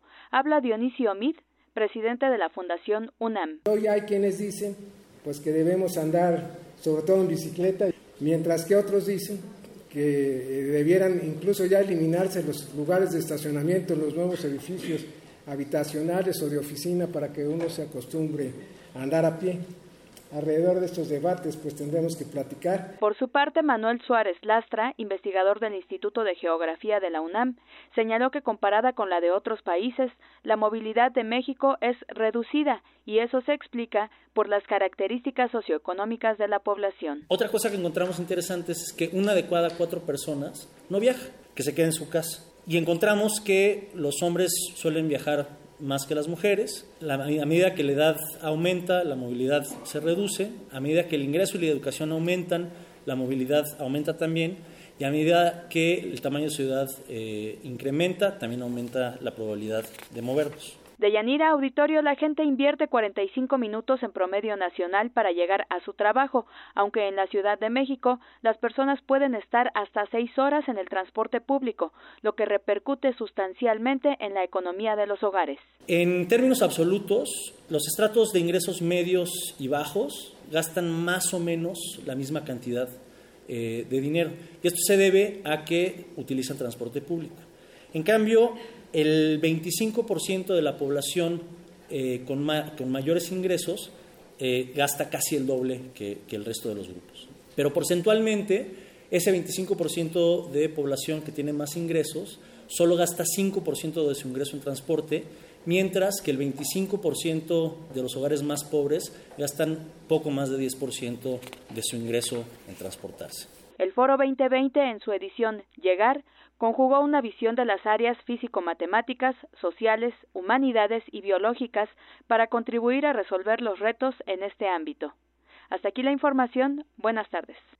Gracias, Dulce. Muy buenas tardes. Y bueno, me enlazo ahora con mi compañero Rafael Arce, que nos tiene información del rector de la UNAM. Adelante, Rafael. Buenas tardes. ¿Qué tal, Deyanira? Buenas tardes. Un saludo al auditorio. Importante información la que genera el rector Enrique Graue, y es que hace algunos minutos firmó con el gobierno del Distrito Federal a cargo de Miguel Ángel Mancera un convenio de Yanira que beneficiará a 37 mil estudiantes de la Universidad Nacional Autónoma de México sí serán beneficiados con una reducción del 40% de Yanira Auditorio en el precio del pasaje del metro. Es decir, estos 37 mil estudiantes de ingresos económicos eh, bajos, y bueno, hay que subrayarlo, de alto aprovechamiento, pagarán solamente tres pesos, no cinco, sino tres pesos. En este, en esta ceremonia, el rector Enrique Graue se pronunció de esta forma. Tenemos muy claro que algo que tenemos que hacer es apoyar al estudiantado aquellos a quienes necesitan este apoyo por bien de familias y una tercera parte cuyo ingreso familiar es menor a cuatro salarios mínimos. Lo es, y es muy importante, y tiene un impacto directo en el comportamiento escolar de los alumnos y viene finalmente en su resultado. Esto no es un gasto, es una inversión para el futuro de nuestro país. Una inversión para la educación, subrayó el rector de la UNAM, Enrique Grau, y comentar ya por último de Yanira que de estos 37 mil universitarios beneficiados, un 35% habita en los municipios conurbados. De Yanira, auditorio, es mi información. Muchas gracias, Rafael. Buenas tardes. Buenas tardes. Bueno, pues ahí está este convenio que se firma con el, el gobierno capitalino y la UNAM para beneficio de los estudiantes. Y bueno, ahora me enlazo con mi compañero Antonio Quijano porque con el tema cambio climático piensa globalmente, actúa localmente, se realiza en el Zócalo la vigésimo tercera Semana Nacional de Ciencia y Tecnología. Toño, ¿de qué se trata? Buenas tardes. Así es, Deyanira, nos encontramos en el Zócalo, donde a partir de hoy hasta el 28 de septiembre se realiza esta semana Habla Jesús Mendoza, coordinador de las actividades de este evento. Escuchemos. Este tema lo compartimos con todos nuestros expositores desde inicios de este año y todos ellos se dieron a la tarea de desarrollar exposiciones interactivas, talleres de ciencia recreativa, exposiciones gráficas, un conjunto de elementos expositivos que pudieran darle al público una serie de conocimientos, de experiencias, de técnicas para poder mitigar y adaptarse al cambio climático.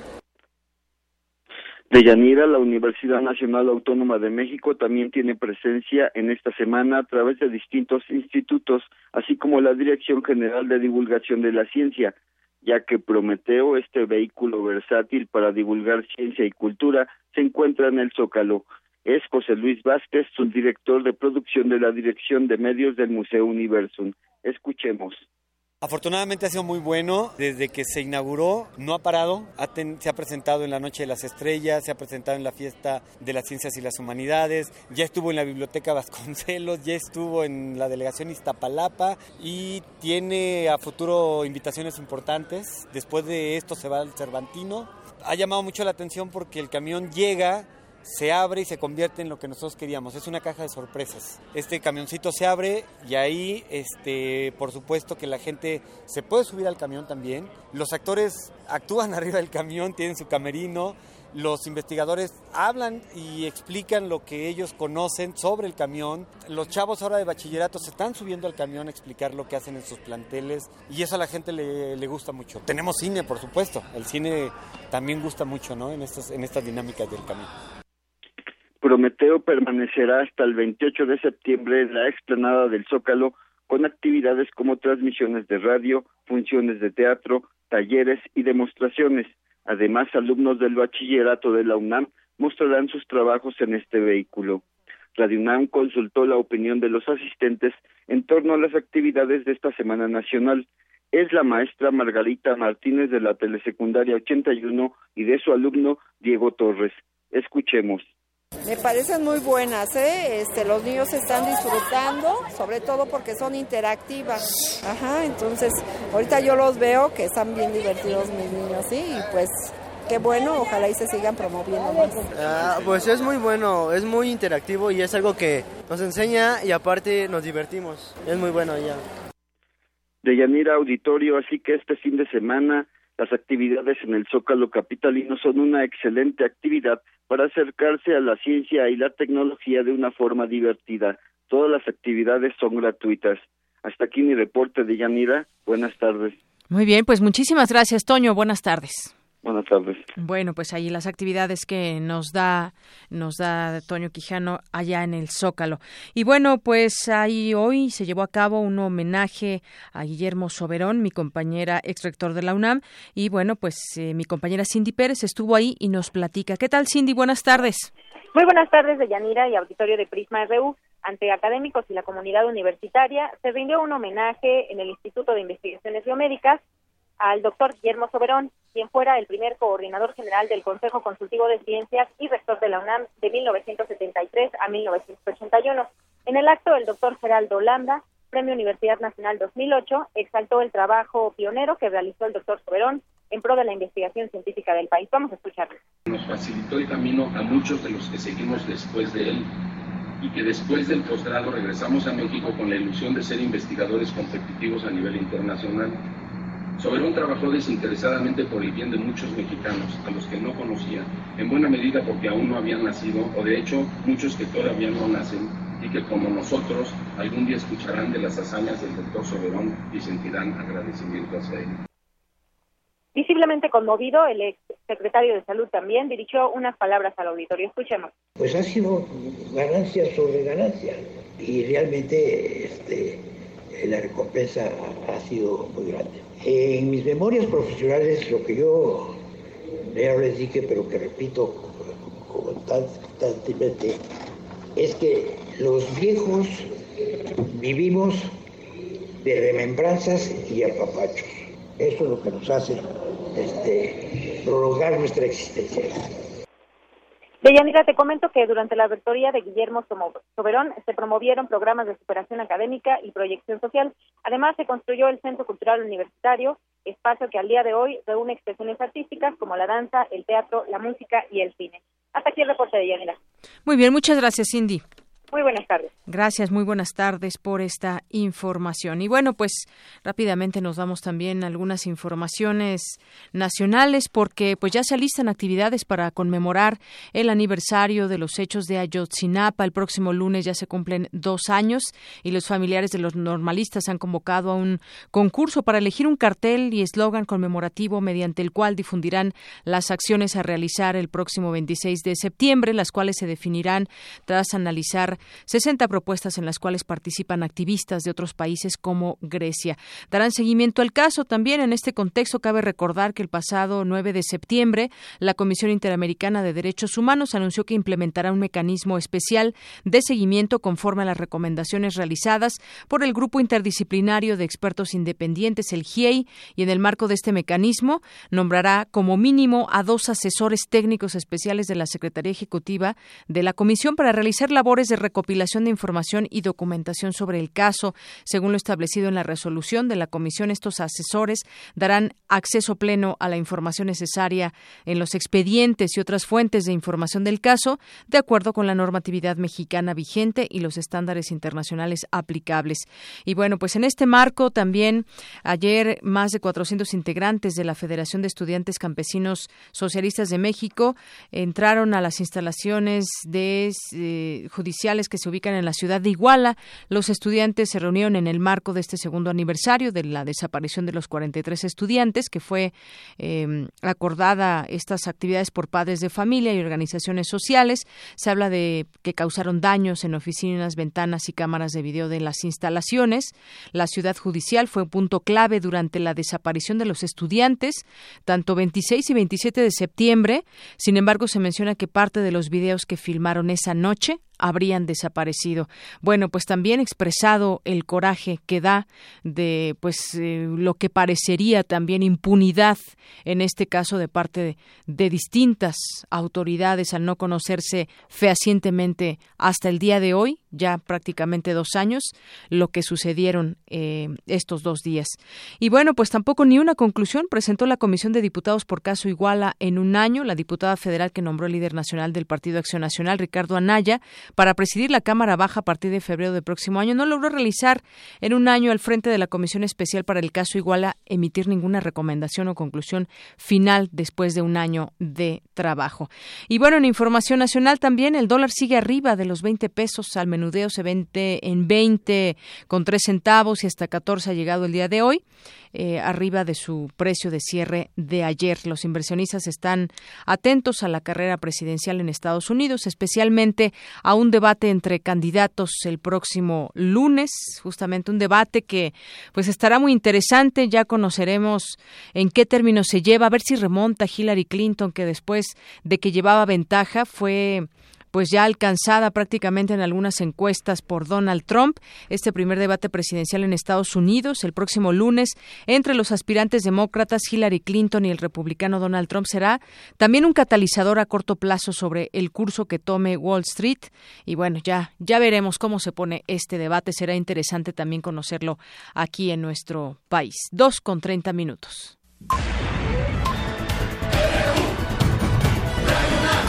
Prisma RU.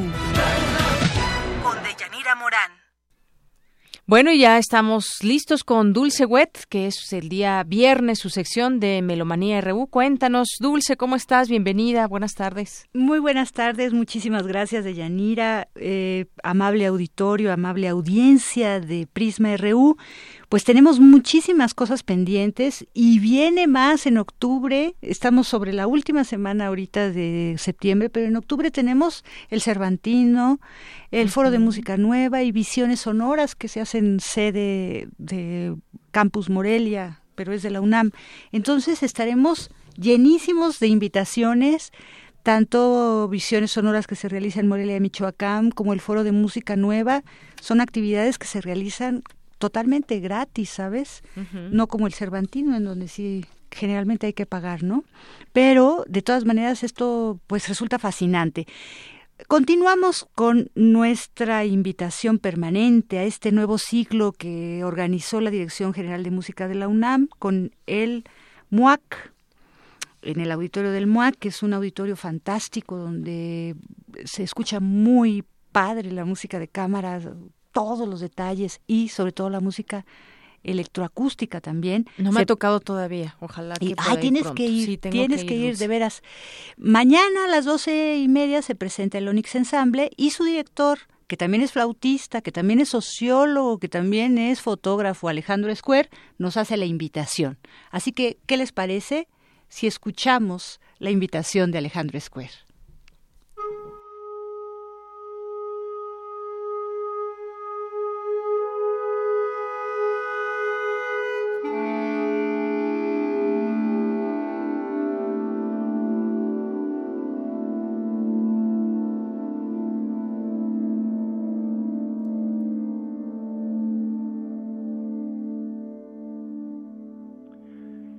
Tal? Mi nombre es Alejandro Escuel y estoy encantado de compartir con los radioescuchas de Melomanía y de Prisma RU el programa que Onyx Ensemble va a presentar este sábado a las doce y media en el MUAC, Museo Universitario de Arte Contemporáneo, que como ustedes saben está en el Centro Cultural Universitario.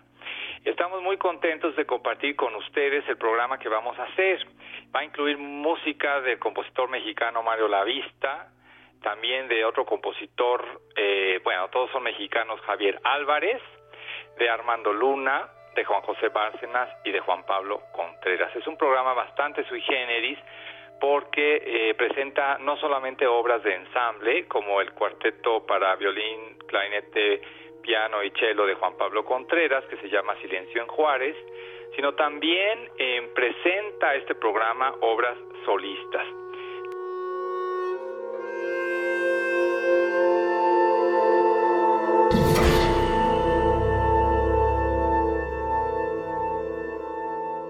Hace varios años Onyx está preparando este proyecto que es Solistas de Onyx y Onyx Ensemble. Y este proyecto incluye grabaciones, vamos a estar eh, produciendo discos compactos de solistas y también obras solas. Entonces, por ejemplo, la obra de Mario Lavista es para violonchelo, cuaderno de viaje.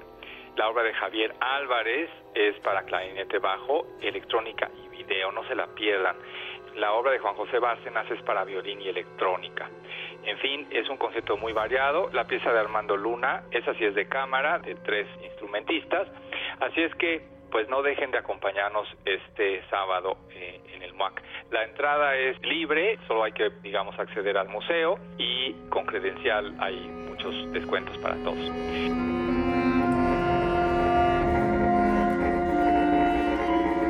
Ha sido un gusto para mí saludarlos. Mi nombre otra vez, Alejandro Square, director de Onyx Ensemble. Nos estaremos viendo pronto en el programa de mañana, sábado 24 de septiembre a las 12.30 en el MUAC.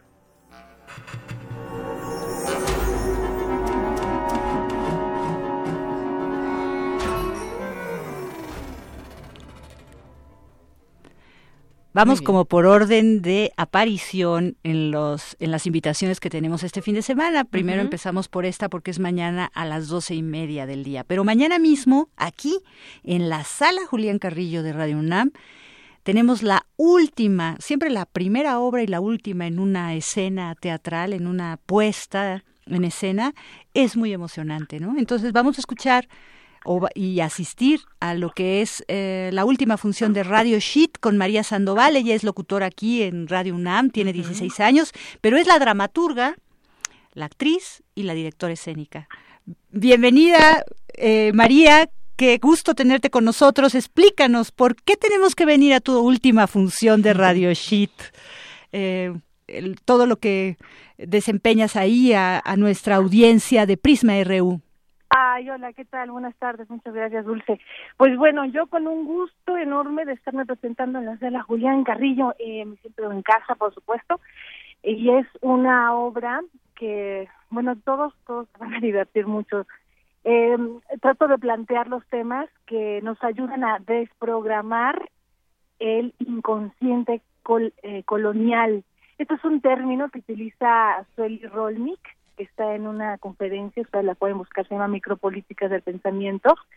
Y bueno, de que estamos sujetos a una serie de em, eh, pues, deseos, encuadres de que tenemos que llenar siempre, estamos divididos por raza, por género, por eh, nacionalidad, por, y, y en realidad pues somos la vida se define pues más allá de eso, ¿no? el mismo lenguaje también nos define mucho, pero siempre tratamos de estar cumpliendo y nos dejamos llevar por la inercia en una vida en que estamos, eh, a veces no nos damos cuenta de las cosas y, si realmente estamos haciendo lo que queremos y si realmente estamos ayudando a que este mundo sea un poco mejor.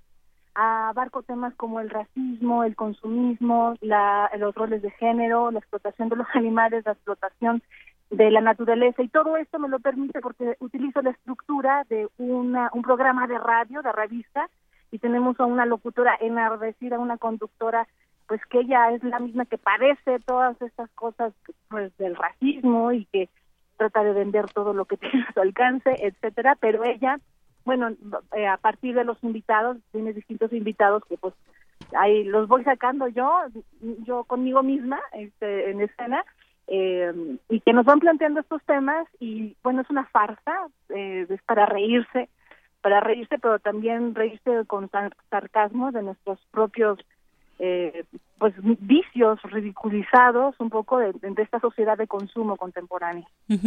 Reírnos y reflexionar al mismo tiempo, eso es lo que me pasó a mí y yo también la, la recomiendo ampliamente. Muchísimas gracias María, esperemos que esté llenísimo y como decimos en el ambiente teatral, mucha mierda. Ay, muchas gracias, muchas gracias. Los veo mañana ahí, nos vamos a divertir un rato juntos y este y vamos a celebrar, a celebrar el teatro y a celebrar que estamos vivos y a hacer lo mejor que podamos con la vida que tenemos. Padrísimo. Claro que sí. Hasta, luego. Hasta, entonces. Bye. Bye.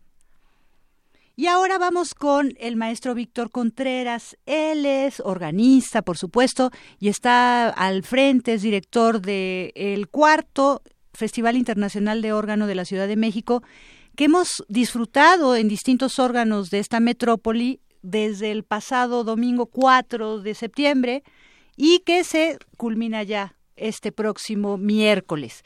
Pero van a ver la invitación, es algo muy especial. Él se ha afanado no solo en que se escuchen los órganos, sino hacer todas las combinaciones posibles de órgano con otros instrumentos. Entonces, para el último concierto hay un ensamble nacional de trompetas, con 10 trompetas. ¿Qué les parece que escuchemos al maestro Víctor, Víctor Contreras, para que asistan a este próximo este concierto de clausura el miércoles 28? Yo me despido desde ahorita de ustedes. Muchísimas gracias por su atención. Hasta la próxima. ¿De qué?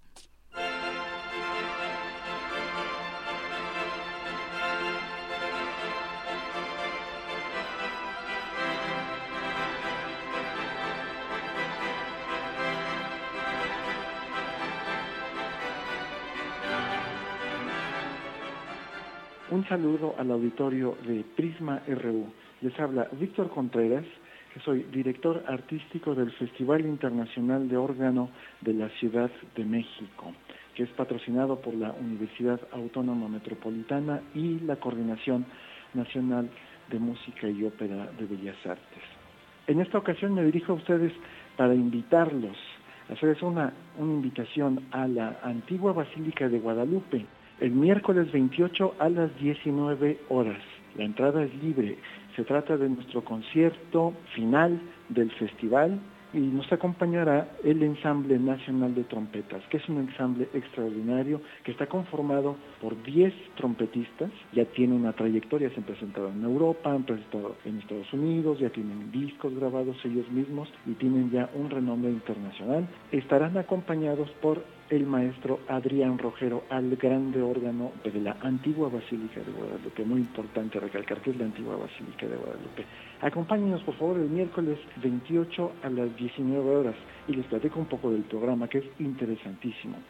Escucharemos de Richard Strauss un arreglo de su Así hablaba Zaratustra para este ensamble de diez trompetas y órgano también escucharemos en órgano solo el maestro Rogero, Charles-Marie Vidor, con la tocata de la Quinta Sinfonía. Así también escucharemos Bach y una obra muy especial que el Ensamble Nacional de Trompetas acaba de estrenar, que es una rapsodia mexicana con muchísimos temas mexicanos, que fue escrita exclusivamente para este ensamble.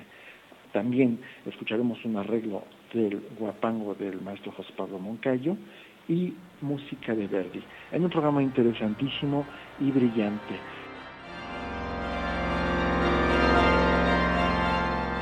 En nuestro festival lo que queremos es combinar y dar a conocer la música del órgano, pero queremos también hacer esta combinación del órgano con distintos instrumentos y en este caso lo haremos con el Ensamble Nacional de Trompetas.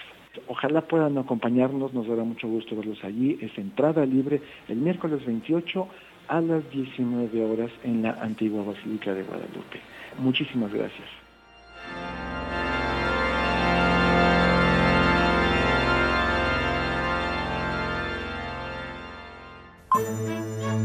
Arte y cultura.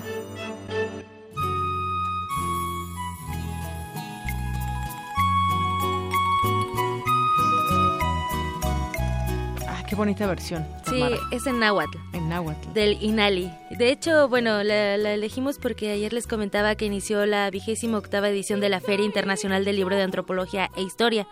Además de entregar el premio Antonio García Cubas 2016, tuvo otro gran evento y fue el homenaje a uno de los principales promotores y estudiosos de la cultura náhuatl, el antropólogo y filósofo Miguel León Portilla. Entre sus libros más importantes figura Visión de los Vencidos. Bueno, son muchísimos, ¿no? Pero es de los más emblemáticos y bueno, sin duda el doctor en historia por la UNAM es un referente universal de la cultura prehispánica, así que recomendamos ampliamente todas sus obras y por nuestras redes sociales compartiremos parte del homenaje realizado en el Museo Nacional de Antropología. También en esta feria de Yanira, el Instituto Nacional de Lenguas Indígenas, INALI por sus siglas, celebrará el sexto encuentro del libro intercultural y en lenguas indígenas, donde podremos conocer aplicaciones digitales para favorecer la equidad y la inclusión de la cultura y las lenguas de los pueblos indígenas. Y ya que estamos en este tema, aprovechamos para recomendarles que eh, se acerquen al Museo Nacional de Culturas Populares. Eh, mañana celebran 34 años de existencia con diferentes eventos para este fin de semana. Entonces, bueno, no dejemos al lado nuestras raíces también y este tipo de eventos que son también muy importantes. Y hablando de eventos, en el Foro Shakespeare se presenta la obra Los sueños de Alejandro Magno bajo la dirección y dramaturgia de Carol Borkan. Esta obra nos habla de las aventuras por las que atraviesa el conquistador, bueno, que atravesó el conquistador. Es Teatro Quiñol, eh, vale la pena acudir antes de que derrumben el foro Shakespeare, ya lo habíamos comentado y de hecho ya has tenido una entrevista respecto a ese tema. Esta obra va dirigida a niños mayores de 8 años. El Foro Shakespeare se encuentra en la calle Zamora número 8 en la colonia Condesa y se van cinco pases dobles al número telefónico 55 36 43 39. Recuerden, la obra es para mañana a las 12 del al mediodía, 12 del día y hay que estar media hora antes, a las 11.30, para eh, obtener sus boletos. Y también el programa académico del Museo Universitario Arte Contemporáneo, Campus Expandido y Telecápita nos invitan a la sesión ¿Qué significa hablar hoy aquí de arte político? Se trata de la quinta sesión previa al encuentro Telecápita Ficción Nación, un evento de carácter público que gira en torno al arte, el pensamiento y los nuevos relatos. Esto es el día de hoy, de 5 a 8 de la noche, en el MUAC, eh, pues es la sede de este evento. La entrada es totalmente libre y para mayor información pueden consultar www.muac.com .unam.mx y también eh, les recordamos que todavía tenemos boletos para el Festival Internacional de Piano en blanco y negro y también para la obra de teatro Handel en el Centro Cultural del Bosque. Ah y también hay me ¿por qué no? Los de me, salto de zarpazo, también hay para el partido Ah, de los. Pumas, el partido de fútbol americano que se llevará Eric. a cabo mañana. Bueno, bien. y ya me despido, les deseo un excelente fin de semana, acudan a las actividades, de verdad vale mucho la pena. Hay mucha oferta cultural. Muchas gracias, Tamara, como Gracias siempre. Buena tarde. Buenas tardes.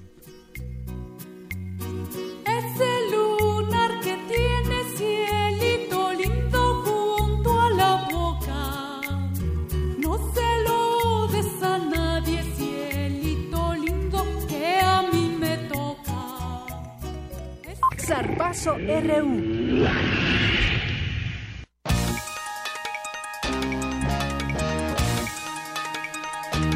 El zarpazo con Eric Morales ya está aquí. Eric, buenas tardes. Buenas tardes, Deyanira. Pues te cuento que mañana los Pumas del UNAM visitarán al Club América en la cancha del Estadio Azteca.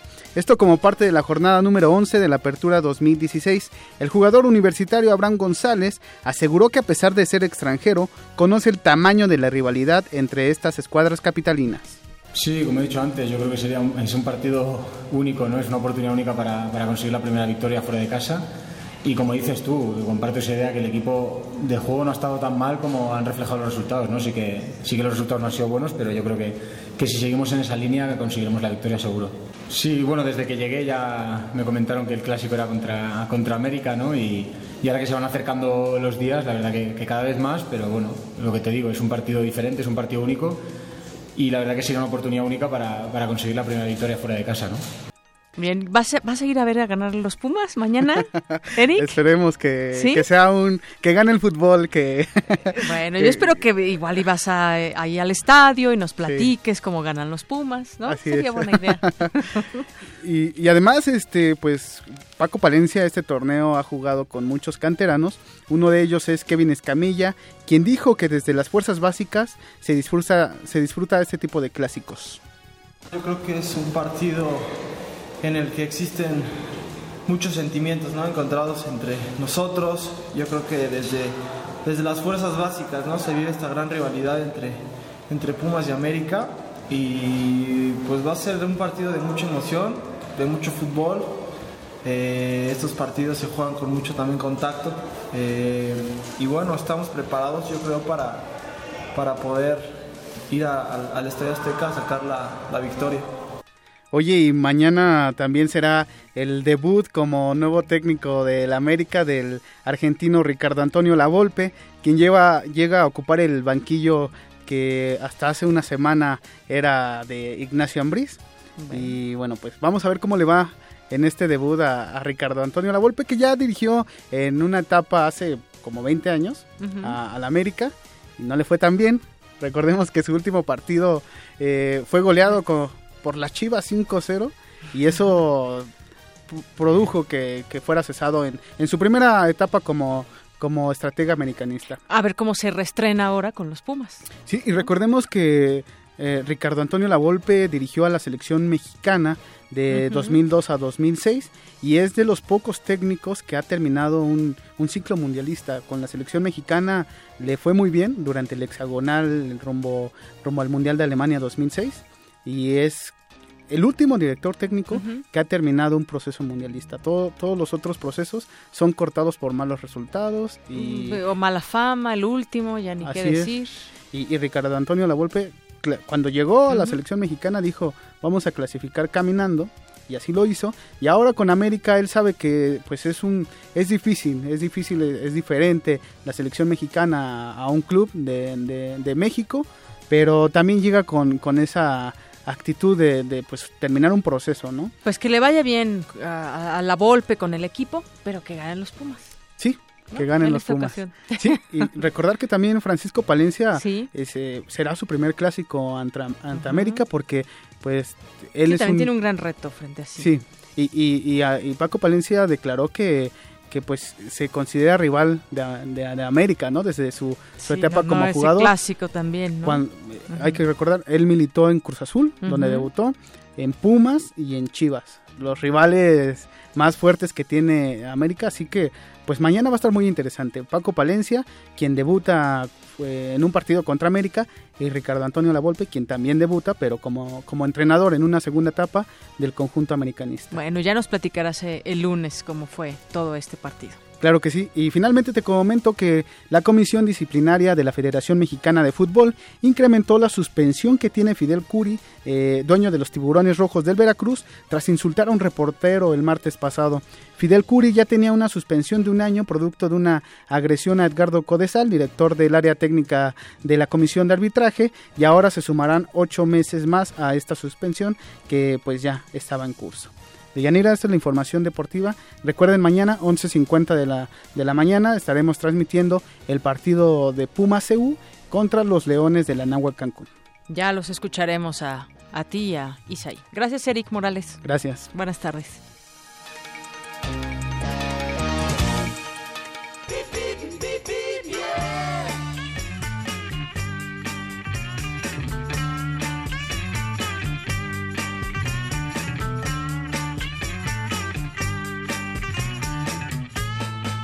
2.51, me enlazo rápidamente con mi compañera, nuestra compañera Gabriela Campos, alumna de Comunicación Sexto Semestre de la FES Aragón. ¿Qué tal, Gabriela? Buenas tardes. Hola, muy buenas tardes, Deyanira. ¿Cómo estás? Muy bien, muchas gracias. Pues coméntanos qué hay por allá en la FES Aragón, en las inmediaciones, cómo está el tráfico este viernes. Me encuentro a las afueras de la Facultad de Estudios Superiores de Aragón y te comento que en la avenida Rancho Seco la circulación se encuentra algo constante, pero con gran carga vehicular y algunos vehículos también están eh, estacionados en los carriles de baja intensidad. Aprovecho para invitar a los radioescuchas de Prisma al tour de cine francés que se, está, se estará llevando a cabo en la Festa Aragón, en el Teatro José Vasconcelos, del 27 al 7 de octubre. Y los invito también a que visiten la página de Facebook César Aragón UNAM para mayor información. Ese es todo mi reporte de, de Yanira. Muchas gracias, Gabriela. Buenas tardes. Buenas tardes. Bien, en otro punto le informo que en Avenida Chicotencatl mantiene buen avance calzada de calzada de Tlalpan hacia calle Centenario en las inmediaciones a la Facultad de Música. Y para ti que buscas ingresar a la Facultad de Ingeniería, el circuito interior universitario registra buena circulación de Avenida Copilco hacia Mario de la Cueva y circulación constante mantiene Mario de la Cueva de Avenida Insurgentes hacia la Facultad de Ciencias Políticas y Sociales.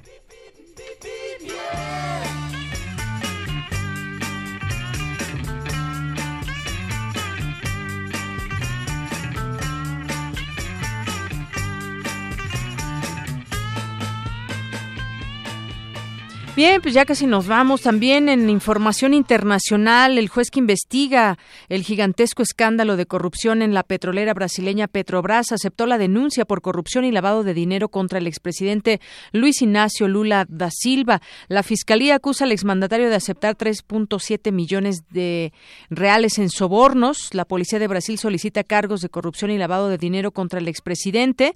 Lula, de 70 años, ya había sido acusado en agosto de haber obstruido las investigaciones en ese caso. El político y sus abogados niegan todos los cargos y aseguran que las acusaciones tienen motivaciones políticas. Y hay toque de queda allá en Charlotte, decretan ese toque de queda tras los últimos acontecimientos allá en Estados Unidos con este tema del racismo y los policías que abusan muchas veces de su cargo.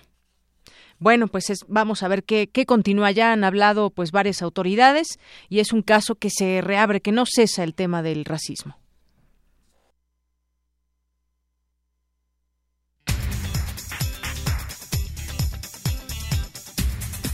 Y nos vamos con mi compañera Vicky Sánchez, que ya está aquí con nosotros y nos tiene información de última hora. Vicky, buenas tardes. Adelante. Hola, Deyanira, buenas tardes de auditorio de Prisma RU. El rector de la máxima casa de estudios, Enrique Graue, firmó el convenio con el gobierno de la Ciudad de México, a través del cual se entregaron 37 mil tarjetas de descuento para el sistema de transporte colectivo Metro a estudiantes de la Universidad Nacional Autónoma de México, con las que pagarán tres pesos. En otra parte, una fuerte explosión se registró este viernes en una fábrica de adhesivos y resinas en la zona industrial Cuamatla, en Cuautitlán Izcalli. El saldo hasta el momento es de cuatro personas con quemaduras de primer y segundo grado y un bombero intoxicado. En temas internacionales, las Fuerzas Armadas Revolucionarias de Colombia, las FARC, anunciaron la ratificación unánime del acuerdo de paz alcanzado con el gobierno colombiano para dejar las armas luego de 52 años de conflicto. Finalmente, este viernes el dólar en ventanilla se cotiza en 20.07 pesos, mientras que la bolsa cayó un 0.96%. Hasta aquí la información. Buenas tardes. Gracias Vicky, buenas tardes y gracias también a en Twitter que nos escriben César Soto, Bretz, Connie Baladés, en Facebook Mari Susan Alanís y Julián Gómez. Es viernes y está con nosotros José Luis Tula. Tú las traes, tú las pones, tú las tocas, tú las recomiendas, tú las dices. Adelante, José Luis Tula, ¿cómo estás? Buenas tardes.